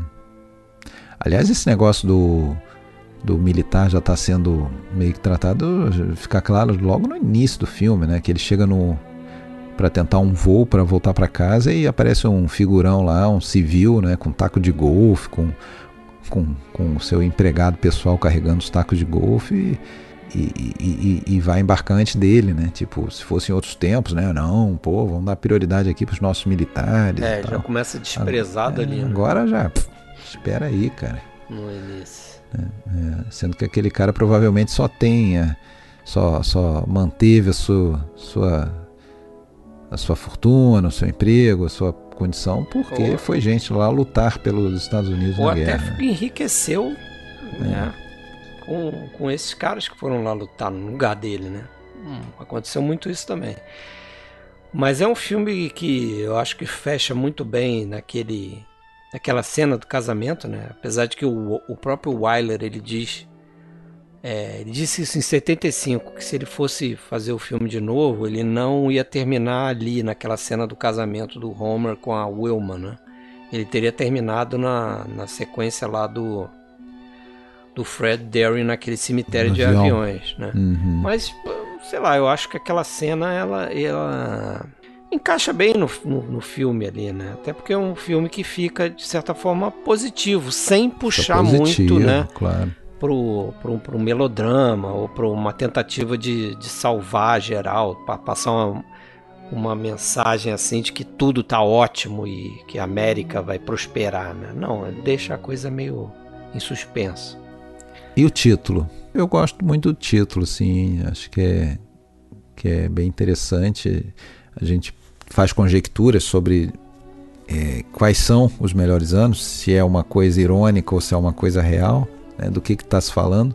Se está falando do pós-guerra ou se está falando um pouco a ver com o que a personagem da, da Virginia May fala no filme. É, eu dediquei a você os melhores anos da, da minha vida, né? Um pouquinho diferente, da, ela está falando da minha vida. É, sendo que ela fala isso e depois a gente descobre que ela tem um amante, né? Então ela estava falando isso em referência a ela ter ficado, supostamente ter ficado esperando o marido voltar da guerra, né? Uhum, Mas na verdade não vai ficou. descobrir que não ficou. Então não faz muito sentido essa frase para ela, né? É, mas realmente é, o que seria? Qua- Quais seriam os melhores anos, né? Seria antes da Uhum. guerra? Sim, né? Ou os melhores anos vão ser agora, né? E pois é. os três voltaram vivos, né? O que seria isso, né? Mas é, eu, eu acho, eu acho bacana assim a, a- o início da narrativa, com o encontro dos três, a amizade instantânea ali que se forma entre os três, né? Passam a ser, suas vidas se, passam a se relacionar de certa forma, né? É, inclusive depois aí com, o possível casamento do, do Fred com a Peg, né? Mas é, da importância disso, né? E também do, do- da preocupação deles com o imediata com Homer, né? É, que o problema maior era ele mesmo, né? A vergonha, né? O sentimento de inferioridade, sem as mãos e tal. E depois tem essa solução positiva, como você falou, né? Na cena aí do, do, do casamento. É, acho que é onde tudo se, se encontra ali, né? Yeah. Até porque o, o, você espera também que o Fred, de certa forma, vai estar ligado com a família do Homer, porque afinal de contas foi o padrinho do casamento Uhum. né, e tal. Sim, claro, claro. Então, esse, esse trio aí vai, vai se encontrar muitas vezes, né? Pelo menos essa sensação que eu fico. Eu acho que é o ápice aí dessa, dessa colaboração do William Wyler com Samuel Goldwyn, com Greg Sim. Tolan. Ou é esse ou é o ou é o Pérfida, né? Acho que são Uhum. os dois filmes aí que rivalizam. Mas eu acho que eu prefiro esse aqui um pouco mais. Vamos tocar, né? Vamos em tocar. seguida, em seguida ele faz aquele, em seguida depois ainda do Thunderbolt e outros documentários de guerra, mas ele vai fazer um filme que a gente já tratou em episódio único, que é o Tarde Demais, The Hires. É. Qual, qual episódio que é? Você tem anotado aí? 135. Vai começar a fase da Paramount, né? Ele vai fazer cinco filmes em sequência: Tarde Demais, Chaga de Fogo, o Carrie, Princesa e né? Plebeu. Carrie, Princesa e Plebeu. Carrie, a Princesa e Plebeu e Horas de Desespero, que vai ser o último filme aqui desse episódio. Mas a gente já fez o Tarde Demais, como você falou, episódio 135, procurem aí na galeria. Uhum. Chaga de Fogo, então. Oh, Jim, I, I can't take much more of this. Please try and understand. What's there to understand? You went with him, a pig like that. You had a child by him. Then you went to that butcher Schneider. Everything I hate. What's left to understand? Chaga de Fogo. Alguns consideram que esse período da Paramount foi meio que o início do declínio dele, né? É, a gente Ah, pode eu não, não sei se contestar acordo, isso. não. É. É. Pô, Tarde Demais, um filmaço. Filmaço. Esse aqui... vai fazer o Saga Ben-Hur de- depois, no final é, da década. Saga de Fogo, eu acho um filmaço também. Também. E Horas de Desespero, muito bom. Muito bom o também. Princesa e Plebeu, eu depois eu vou falar. eu- é um filme que me encanta menos pelo filme em si. É, mas ganhou assim esse status assim, né? É, um acho filme que comercialmente é o cultuado. filme É. mais cultuado dele. Né? Então eu não sei que decadência foi essa nesse momento. Vai, um pouco é. depois sim, mas ainda não. No É, terceiro é episódio a gente fala de decadência. Mas Chaga de Fogo, né? 1951, Detective Story, né? Porra, cara, adoro esse filme, cara. É, eu, eu revi ele assim, na expectativa de que talvez fosse gostar menos, porque eu lembrava ele talvez mais melodramático do que ele realmente é, né? Mas ele é um, um, um grande drama, assim, pesado. É um filme feito bem Teatralmente. teatralmente, né? Mas sem entender errado o que a gente está falando. Não é um teatro filmado, né? Mas você percebe, né? Na, no, na cenografia, no, você, você visitou o lote da Paramount, né? Eu acho que você fica com a mesma impressão que eu tenho de às vezes ver um filme, você bater o olho naquelas paredes lá no exterior mesmo da delegacia e tal, você vê que você já viu aquilo ali, porque É assim, com né? certeza. O- os caras vão é, é, refazendo aquelas fachadas e tal, mas algumas são bem. parecem as mesmas de, da década de 50 ali. Eu, eu acho que a, a fachada da delegacia eu, eu percebi isso. Falei, porra, já andei por aqui, tenho certeza e tal. Eu sei que esse é um filme da Paramount, entendeu? Mesmo sem saber Sim. antes, eu, eu identificaria. É, E você vê que aquela, aquelas ruas é, são o, o- o lote do estúdio. né? Dentro da delegacia você percebe que é cenário e tal. É, tem um cenário principal, que é o da, da sala ali do, do- principal da delegacia, né? É, onde, Onde- tudo acontece ali praticamente. tem as né? escrivaninhas. É. É, é um grande palco, né? Tem, tem, assim, a gente tá falando de teatral, não é à toa, né? Afinal de contas, foi adaptado o roteiro a partir de uma peça, né? Inclusive, muitos dos atores da peça estão no filme. Verdade. E, e isso fica muito claro em vários planos do filme em que a gente tem diversas ações acontecendo. Tem lá sempre a personagem da Lee Grant, né, que faz uma uma shoplifter, né, uma ela cometeu algum roubo ali menor e ela tá sempre prestando atenção na, na, na conver, nas outras conversas, né, que estão acontecendo. É. Né? Ela tá ela sempre no fundo, assim. Ela serve, serve até para meio que guiar o nosso olhar ou, ou, nos representar ali de alguma forma, né? É um filme que foi adaptado de uma peça, como você falou, uma peça de um cara chamado Sidney Kingsley. E esse cara tinha feito uma peça chamada Dead End, né, que a gente até falou um pouco aqui na primeira parte do Wyler, né, que deu uhum. o filme Beco Sem Saída, de 1937, dirigido pelo Wyler. O Wyler chamou ele para transformar a peça no roteiro, ele acabou não aceitando. E aí o William Wyler tentou colocar o Dashiell Hammett, né, que era amigo pessoal do William Wyler, mas naquela época ali o, o Hammett, né, que é um grande escritor de, de pulp fictions, né, e romances ali que depois deram em filmes no ar, né, inclusive o Relíquia Macabra talvez seja o, o mais famoso deles, mas ele já estava numa fase ali que ele estava com problemas de alcoolismo, né, é, ele chegou a aceitar um cheque do Wyler, depois devolveu, falou, cara, não dá para fazer e tal.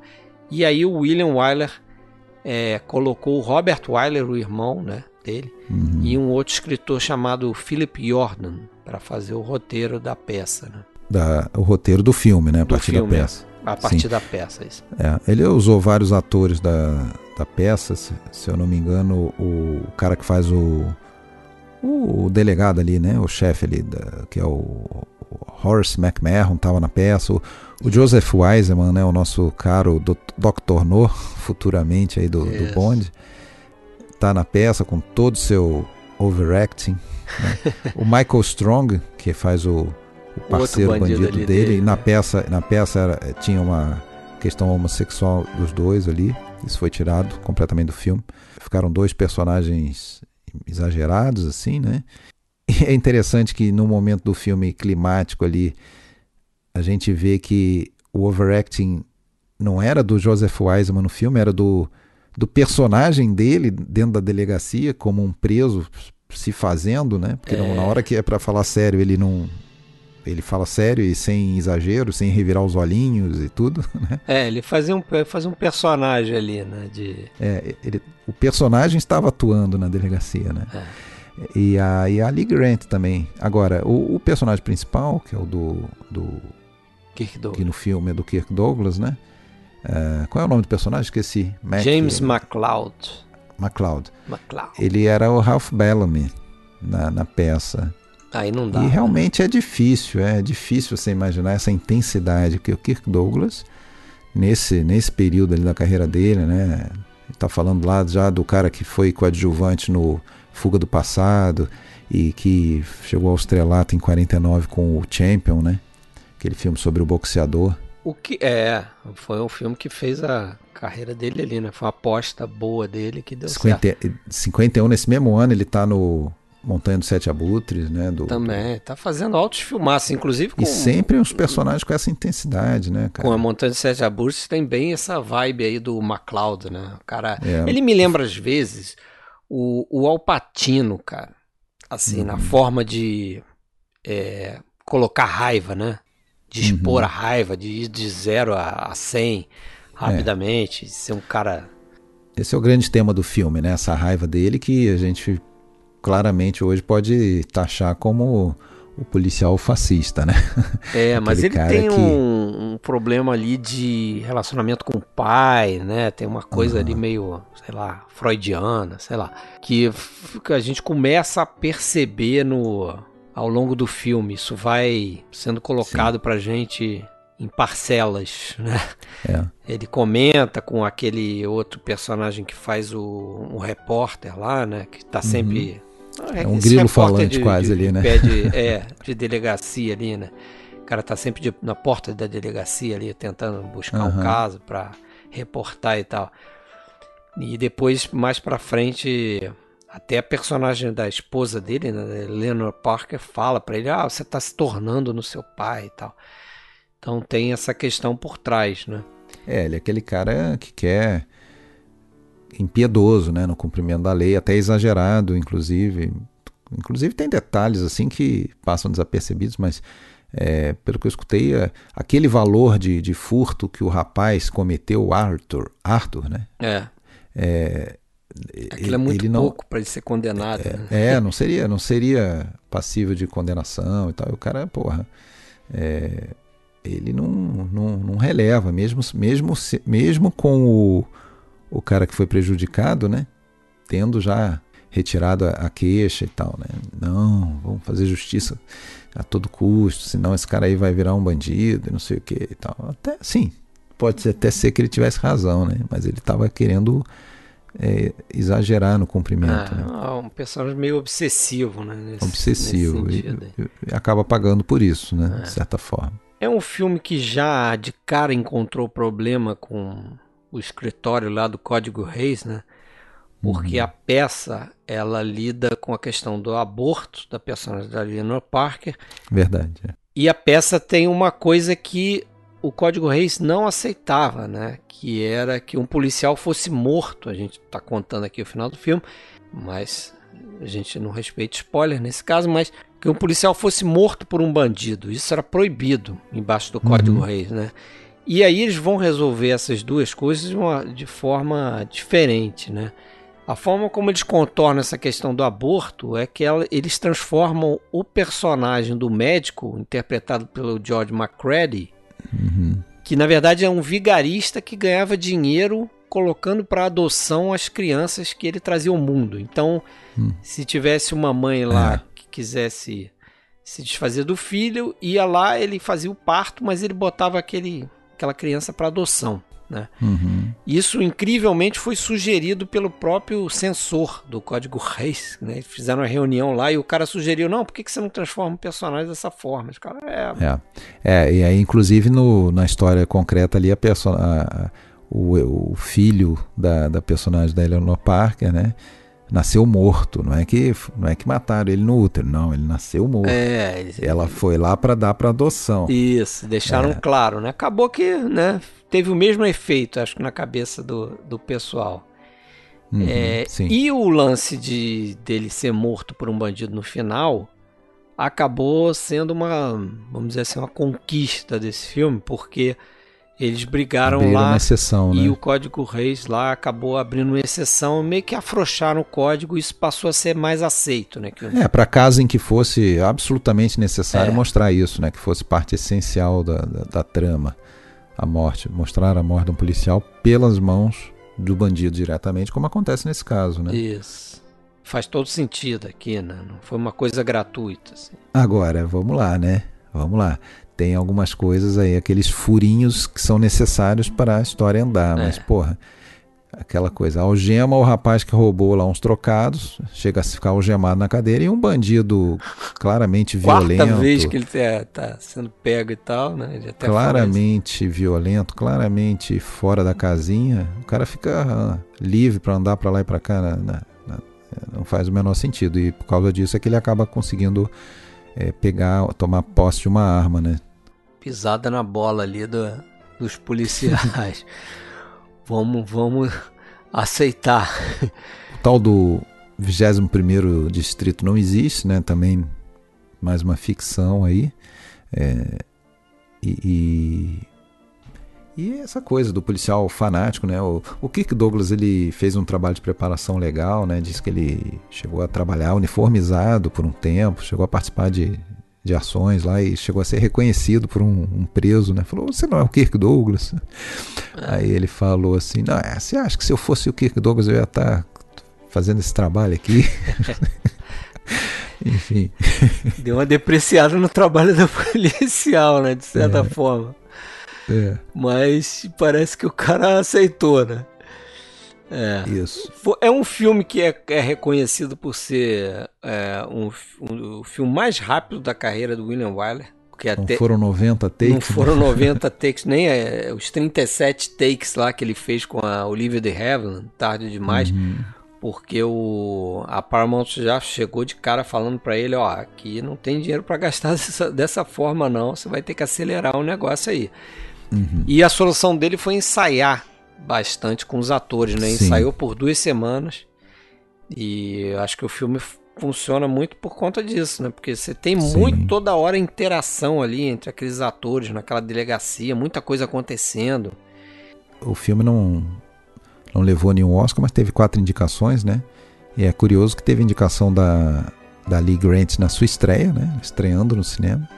Ela teve uma carreira bastante prejudicada aí, porque ela também foi é, ela blacklisted. Ela né? foi perseguida por conta foi do marido dela, cara. Ela não quis depor, né? Ela foi chamada, convocada para depor. Isso, ela se recusou a entregar outras pessoas, mas ela foi é, colocada na lista por conta do marido dela, que o marido dela frequentava partido comunista e tal. É. E ela só foi voltar em 64, cara. É. Ela teve uma carreira toda abreviada ali, né? A gente lembra mais dela no calor da noite, né? Exatamente. Ela foi indicada, é, o, o, filme foi indicado para roteiro também, perdeu, o diretor perdeu e foi indicada a Eleanor Parker, né? A Eleanor Parker é interessante também, tem uma tem um recorde aí, né? Que é, é o papel indicado para melhor atriz com menor tempo de tela, né? Ela tem, parece só 20 minutos de filme. É, realmente acho que ela aparece em duas cenas do filme, praticamente. Cenas até longas, mas poucas. É... Eu não sou muito fã dela, não, tá? Te falar que eu é. acho uma atriz meio. Ela sempre me incomoda, mas. É, e só comentar também a fotografia do Leo Garmes, né? Eu acho que ele vai trabalhar em outros filmes ainda com Ayler. Se eu não me engano, o Horas de Desespero é com ele também, né? Eu acho que é, tem que pesquisar aqui, mas ele era ele era veterano ali, né? Sim. No Hollywood. É, o problema é que parece que o, o Tolan tinha morrido anos antes desse filme. Né? Exato. Né? Morreu em 48. 48, é. E o William Wyler precisava de um diretor de fotografia que fosse rápido, né, no set. Sim. E o Lee Arms era conhecido por, por isso e também por trabalhar com luz difusa e tal. E aí o, uhum. o William Wyler foi lá e e pegou o até porque essa, tinha essa limitação, como eu falei, do, do orçamento, né? Filme feito com, com pouquíssima grana. Sim. Agora vamos seguir então. Ele em seguida vai fazer o Carrie, né? Como é que é o amor? Perdição, Perdição por Amor. Perdição por Amor, filme 52. 52 é um filme quase nada lembrado dele, né? É. Filme com a Jennifer Jones, o Laurence Olivier. Tem até o, o cara que vai fazer um papel importante no próximo filme, né? Que é o Princesa Plebeu. Que é o. Ed Albert, né? Ed Albert. Uhum. Isso. Faz um filme. Faz um, um, bom papel aqui, né? Um cara meio liso, assim. Um filme interessante, mas eu acho que tem uns problemas de roteiro, assim, de. Tem umas decisões dos personagens que você fala, é sério que o personagem ia, ia agir dessa forma nesse momento, entendeu? Eu não sei o que, você achou do filme. Eu achei. É, eu achei interessante ter visto, realmente, é, como, vale a pena ver. como completismo. Uh, tem coisas interessantes, é, mas realmente não é assim um grandíssimo filme, não. É só interessante ver o personagem do, do Laurence Olivier que, vamos dizer, vai ladeira abaixo, né? Por causa de, um, de uma paixão ali, né? Um cara casado e tal, que é casado com uma víbora, né? É, me lembra em algumas coisas, me lembrou em algumas coisas o até o Tarde Demais, é, que tem ali a questão do interesse é, financeiro por trás de um casamento, aqui é um pouco o contrário, né? por trás de uma separação, a, a, a esposa dele, que eu acho que é a, a Miriam Hopkins, né?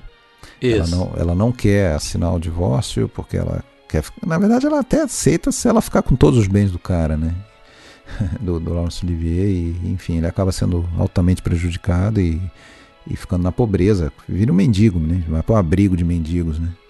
Para poder viver o, o amor dele pela Jennifer Jones. É, é essa desistência dela em relação a ele é que eu achei muito estranha, porque o cara vai atrás do filho, que o filho teria estado bem na vida, eles estavam na pior e tal, ele vai atrás de tentar conseguir uma ajuda no filho, que e casou quando ela, e quando ele volta, ela foi embora. É, quando ele volta, ela foi embora, deixou uma cartinha, ah, foi embora, você foi atrás do seu filho e tal, seja feliz é. com ele, não sei o que, foi embora. É.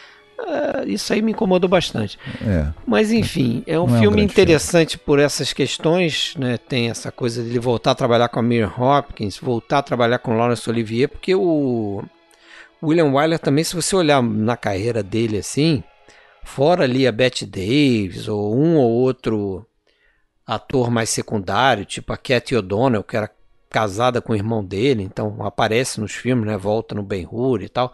Teresa Wright também fez alguns filmes com ele. Ele não era muito de repetir muitos atores, né? Uhum. Você vê até o Kirk Douglas que a gente falou no Chaga de Fogo. O cara adorou trabalhar com o William Wyler. É, elogiou ele pela disse que foi a melhor atuação que ele tinha tido até o momento e era por conta do William Wyler. E não trabalhou mais. E né? não trabalhou mais. E depois o Wyler ofereceu ele o, o Kirk Douglas o papel do Messala no Ben-Hur. O Kirk Douglas não aceitou porque ele disse ou eu faço o Ben-Hur ou eu não faço o filme. e até depois o, o, o Kirk Douglas foi fazer os Spartacus muito para compensar isso, né? Porque ele queria fazer um filme com aquela produção e tal e uhum. com o mesmo tipo de papel, assim, de protagonismo. Mas realmente, se eu olhar a carreira do, do Wilder, ele não repete muito, né? Com Sim. certeza ele repetiu outros também, mas. Mas é isso. Vamos pro, pro próximo então. In Roman Holiday, I had Gregory Peck who had agreed to do the film.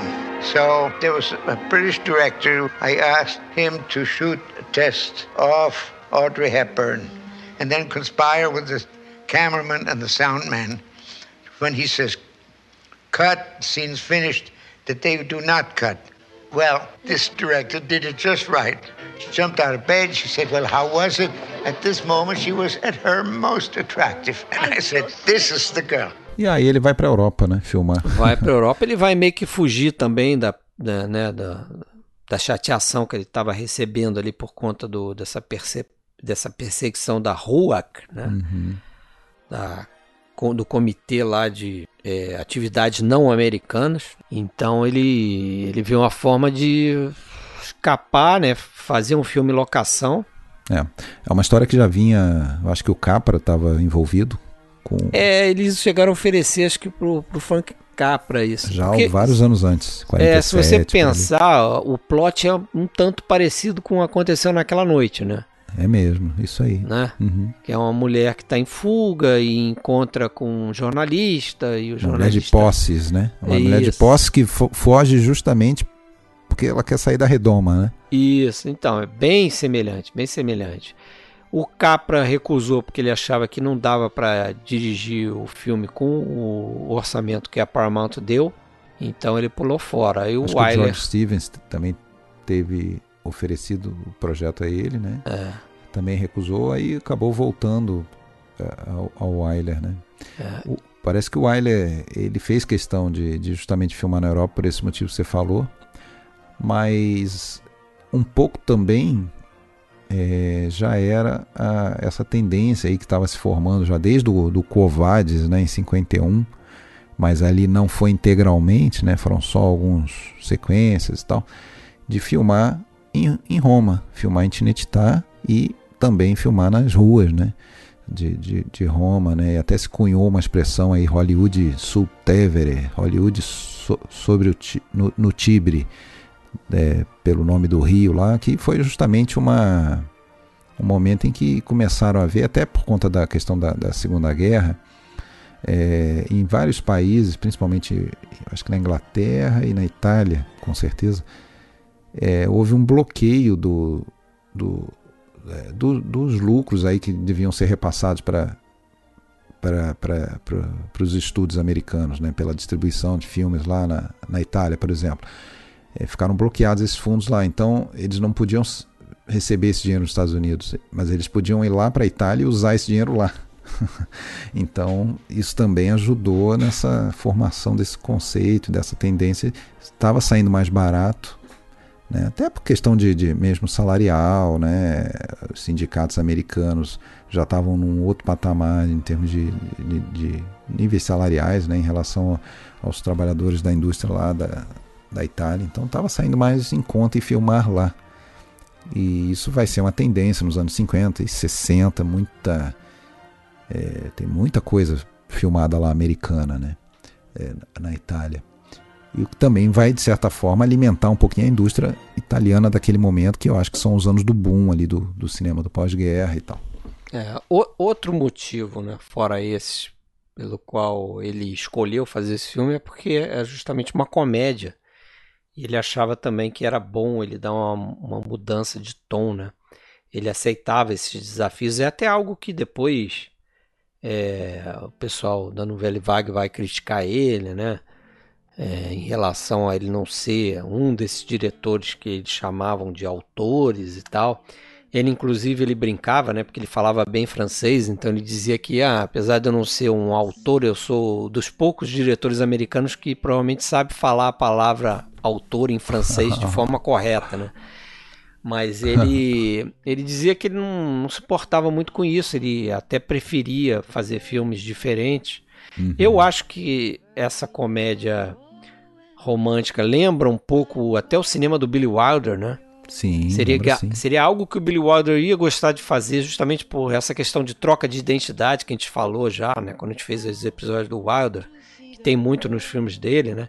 Perfeito. Então aqui é uma princesa, é uma história de Cinderela às avessas, né? É uma princesa que desce ali do, do trono dela para viver uma vida comum nas ruas de Roma ali por um dia. Não deixam claro é, de que país ela é. É. A, aliás, deixam claro já de cara que não é a Inglaterra. Pois é. já na, na, na, primeira tomada, né? Falar a visita, o tour da, da princesa. Primeiro passaram em Londres. Acho que é porque o pessoal ia automaticamente, né? Associar ao caso da princesa Margaret, né? É isso. Você sabe, né? Tem, tem um caso assim, né? A irmã, a irmã mais jovem, a irmã mais jovem da, da Rainha Elizabeth, que aliás faleceu aí poucos dias agora antes dessa nossa gravação, ela tinha tinha um caso aí sendo bastante noticiado, né? E as pessoas consomem esse tipo de notícia em relação à família real, é, de que ela estava namorando ou querendo se casar com um, um plebeu, plebeu, né? Um plebeu. E, e isso estava sendo, vamos dizer, combatido e inclusive ela desistiu desse casamento. Ela atendeu lá e tal a, ao, aos desejos da família. Né? Na época ainda não era a irmã dela a rainha, né? Era o pai é, 1900, ali por 1940 e pouco, um pouquinho antes, 1950. Né? Foi, na verdade, foi mais ou menos na época em que realmente a, a Elizabeth virou rainha, 52 foi a coroação dela. Hum, é, e, e, aí isso, mas só que eles negam, né? Os roteiristas e tal dizem que isso aí já estava sendo escrito antes desse, disso, esse episódio acontecer. Mas o que pode ter influenciado é que passou a haver um interesse por esse tipo de história, né? Já que as pessoas estavam acompanhando isso aí pelo noticiário, né? É, então, possivelmente. Tem em relação ao roteiro, tem uma história interessante, né? Você falou aí dos roteiristas, o, o roteiro hoje, né? Se você olhar os créditos, é, são três roteiristas: o Ian McKellen Hunter, John Dayton e o Dalton Trumbo, né? O Dalton Trumbo, é, pessoal mais ligado em cinema talvez conheça ele até por conta de um filme que foi feito sobre ele, né? Chamado Trumbo. É, e conta a história dele ali e, e, os problemas que ele teve justamente com essas, essa perseguição aos comunistas, né? E a história interessante desse filme aqui é que o Dalton Trumbo é o, o cara que escreveu esse roteiro, só que ele não podia levar os créditos, justamente porque ele estava na lista negra. Ele era um dos Hollywood Ten, né, os, os 10 lá que se recusaram a, a citar outros. E, e, acabou que o Ian McKellen Hunter é, assinou o roteiro no lugar dele. Acho que ele não escreveu nada, ou praticamente nada, esse Ian McKellen Hunter. Só que depois ele ganhou o Oscar como sendo roteirista desse filme. Né? Uhum. E aí só depois, porque o, o, Trumbo ele nem citava esse filme como um dos roteiros dele. Só depois da morte do Dalton Trumbo, o McKellen revelou que realmente o, o roteiro era do Dalton Trumbo e aí a academia deu o Oscar postumamente para a viúva do Trumbo em 1993. Então assim, foi um desses casos, né? O Trumbo já tinha é, é, também passado por uma situação semelhante, que ele assinou um roteiro lá, e só que ele assinou com um nome falso. Uhum. E aí deram um Oscar para um cara que não existia. Né? Aí depois é, descobriram, a academia ficou meio que envergonhada por conta disso. Deu um, um nome lá que nem existia. Agora, falando da história, assim, eu, eu, eu acho. Claro, uma história que se tornou cultuada, clássica e tudo, mas eu acho uma história até bobinha e tal. E o filme, para mim, pelo menos, ele sustenta em duas coisas, né? Que é justamente a, o tour por Roma, né? Que a gente vê ao longo do filme, todas aquelas locações é, famosas. Postal, né? É, tornou, vamos dizer isso, muito mais turístico. Eu, foi um dos filmes que contribuiu para fixar essa, esse conceito de, da Roma turística, é, Piazza de Espanha, Coliseu, Fórum Romano, é, tudo aquilo. E, claro, a, essa essa grande figura do cinema clássico, né, que é Audrey Hepburn, que dá as caras nesse filme. Né? Aliás, foi uma das, das compensações aí impostas pelo estúdio ao Wiley. Bom, você quer ir lá filmar na Europa, que já é um negócio mais trabalhoso, ok, mas então ó, o teu orçamento vai ser mais baixo e não esquece ter uma estrela no, no papel principal. Vamos botar uma atriz né, é, desconhecida. E que atriz desconhecida, né, que foram arrumar, né? é, famoso na essa questão do teste dela, né? Que ele contrata um diretor e uma equipe para fazer um teste com ela e fala para esse diretor, ó, no final do teste você deixa a câmera ligada, deixa o microfone ligado, que eu quero capturar ela de forma que ela é mesmo, né? Da uhum. forma que ela é. E realmente ela termina o teste dela e aí ela é, vira Audrey Hepburn, né, real ali. E isso chama mais atenção do Wyler do que o próprio teste, né? E aí ele tem certeza que ela ela é a atriz correta. Ela ela estava fazendo sucesso na Broadway com a, a peça Gigi. Uhum. Né? Ele até ela, esperou, né? É, esperou ela, ela se desvencilhar lá, né? E ela já tinha, até citei quando fiz um Dicas Triplas aqui com o Sérgio, com o Hugo, um dos filmes foi aquele Mistério da Torre, né? que ela aparece assim, ela fazia aquele tipo de papel ali, bem breve, às vezes com uma fala só. Nesse filme, nem acreditado. Ela faz até uma brasileira, né? Porque o cara tá no Rio de Janeiro, ela faz uma ah, é. brasileira chamada Chiquita, uhum, uhum. né? Lá contracena com Alec Guinness, mas ela fazia aquele tipo de papel, né? E realmente esse filme aqui foi o pontapé, né, da carreira dela mesmo, de sucesso, acho que foi um sucesso instantâneo. A química dela com Gregory Peck é muito boa, né? É, o próprio Gregory Peck e tá reconheceu, bem, né? tá bem e reconheceu, né, que inclusive já previu que ela ia ganhar o Oscar. É. É, e, e disse que ela deveria ser top billed, né? Devia estar acima dele nos créditos. E foi... É, na verdade, eu acho que eles ficam com o, o mesmo nível Isso, ali, né? Nível, o, o nome dele nível, do tá. lado do, uhum. nome dela, né? É, e ela se tornou uma celebridade instantânea, o corte de cabelo dela foi é, copiadíssimo, fez muito sucesso no Japão, né? E, e, e depois é, você lê essa informação, você começa a puxar pela cabeça, a gente também vê muito filme japonês dessa época, realmente aquele corte dela aparece muito em filmes japoneses ali da segunda metade dos anos 50 é, que é um, um, cabelo curto, mas assim que faz tipo um, um, um coque assim para trás e tal. É, o, o e, e, é interessante que o, o Peck conheceu a. É, ele estava vindo de um divórcio naquele momento. Ele vai conhecer durante as filmagens uma francesa que está tá por ali na, em Roma e vai ser a esposa dele até o final da vida, aí por, por 50 anos, que era a Veronique. Outro que arrumou é. um casamento também durante as filmagens. Né? Sim, o sim. Peck ele dizia que ele quando ele recebia um roteiro de comédia, ele sabia que era porque o Cary Grant tinha recusado. Uhum. Né? É, e não deu outra, né? E não deu outra. Nesse caso foi verdade mesmo, né? Uhum. Oferecendo para o Cary Grant. Eu acho que o Cary Grant já estava naquela fase de que, pô, peraí, eu vou contracenar com uma menina é. muito mais nova e não, já não é mais meu tipo de papel, né? O Cary Grant ele tinha esse é, dez anos depois ele vai contracenar com ela, mas aí a, a diferença é. parece menos, né? Porque a Audrey Hepburn daí já já, já, tá mais já velha, na casa de, dos 30 anos. E já é uma atriz mais conhecida e tal, né? Eles vão uhum. fazer o charada, né? Sim, exato. É. Mas eu não eu acho que foi por isso que ele recusou, não sei. É. é. algumas curiosidades, né? Aquele negócio da Vespa, né? Que ficou muito popularizada por causa desse filme, né?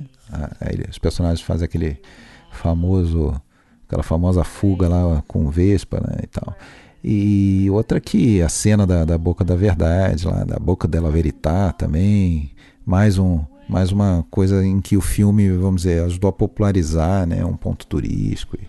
É, acho que das cenas mais lembradas do filme, né? Dizem que aquilo foi meio de improviso, assim, de improviso não, mas foi uma, foi, foi combinado. Que ela não sabia, né? William Wyler é, que, e o Gregory Peck, Audrey Hepburn não sabia que ele ia botar a mão ali, ia puxar e esconder a mão dentro do, do terno ali, Inocente. dentro da manga, né? do terno e ela, a reação dela ali teria sido surpresa. É, né? uma coisa genuína, né? Então. É. Não Será? Sei. Não, não sei, sei, também. Mas Agora... dizem, dizem que naquela cena de despedida dos dois, que tem mais pro final do filme, hum. né? Que a Audrey Hepburn tinha que chorar e tal. Que ali realmente ela não sabia como chegar nas lágrimas ela não era uma atriz experimentada. Então, foi daqueles casos que o depois de fazer takes e takes e takes ali, ela não conseguia chorar, o William Wallace chegou e depois de tratar ela muito bem ao longo de todas as toda a filmagem, chegou para ela e né, deu uma esculhambada nela lá, falou que ó, a gente está aqui esperando você, estamos gastando tempo, o pessoal está aqui. Uhum. E ela ficou assustada com aquilo, chorou e aí ele fez a cena, né? Sim. Depois se desculpou e tal, mas foi assim que foi feito. Outra coisa, curiosidade também, é, não sei se você leu isso, é que o Cesare Zavatini, hum. é, ele teria dado um pitaco no final do filme, porque... E aí, entrando no final do filme, eu acho interessante que a coisa não tenha se resolvido da forma, até como o Zavatini sugeriu, né? Porque na visão do Zavatini, o final feliz era o mais adequado nessa situação que você tinha uma história tão artificial, como uma princesa se envolvendo com um cara ali, fugindo do, do, da turma dela ali para se envolver. Mas o que? Qual que seria? Seria ela não voltar mais? Ela não voltar, ficar com, ficar ele. com ele e tal, e foram felizes para sempre, entendeu? Não sei se é exatamente isso que ele queria, que o Zavatini tinha indicado. Uhum. Mas, de qualquer forma, o final do filme é, é, longe de ser um final feliz, né? Porque é meio, assim, na, na minha visão, um tanto realista, né? Eles é. tiveram uma fera ali rapidinho, uma coisa breve, uns beijinhos, não sei o quê. E ele, como acabou se envolvendo com ela, é, ele abre mão do, do, de vender o artigo, de vender Isso. as fotos. Né? Abre mão de, de. né? E eles fazem. A maneira como eles fazem ela perceber que é, eles não vão tocar a história adiante, né? É interessante porque eles vão lá na, na recepção, na recepção jornalistas é, dela, né? Que ela está promovendo, receber a, a volta da, da, da, princesa, né? Que teria ficado doente e tal. Uma doença que ninguém esclarece direito o que, que foi. Mas aí eles, né, o, o, até o personagem do Ed Albert entrega para ela o, as fotos, né, ela dá uma olhadinha e vê que são as fotos, ela fica mais aliviada. Uhum. E aí depois ela separa eles lá, conversa com eles, uma coisa meio enigmática, mas a gente entende que eles estão falando meio que por código e então, E cada um vai pro seu lado, né? Ela, a personagem dela cresceu porque ela agora é uma mulher independente, a gente percebe isso. Sim. E ele também, a gente fica com a expectativa que ele não vai ser tão canalha quanto ele foi, né? Ao longo do filme todo, né?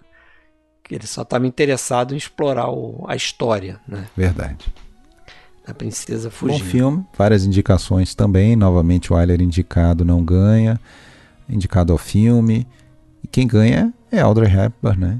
Audrey Já Hepburn. dizendo aqui veio. O Dalton é, Trumbo. O Dalton Trumbo, né? Sim, e sim. a Edith Head, né? Edith Head. É. Que aí é uma marca, essa parceria com, ela, com a Audrey Hepburn, né?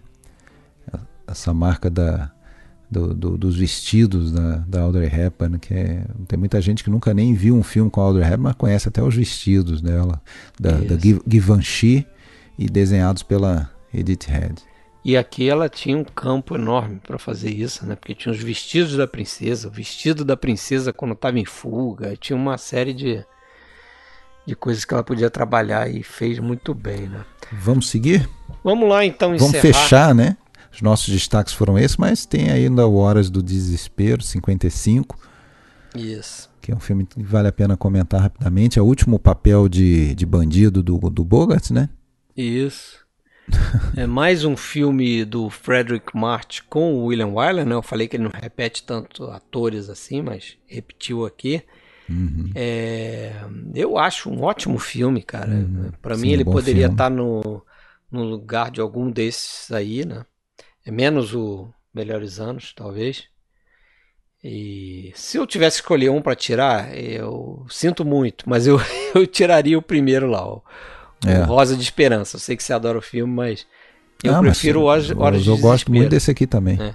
Eu acho que tem uma questão ali, tem umas camadas subliminares ali no filme, né? Aquela questão do personagem do dos bandidos terem profundidade ali, né? Você tem o Bogart, que tem o ódio daquele modo de vida sim, americano sim. certinho, do Frederick Martin. Você tem o irmão dele no filme, que é um cara que inveja a vida que o, que o namorado lá da, da filha tem, né? Que é até interpretado pelo Gig Young, né?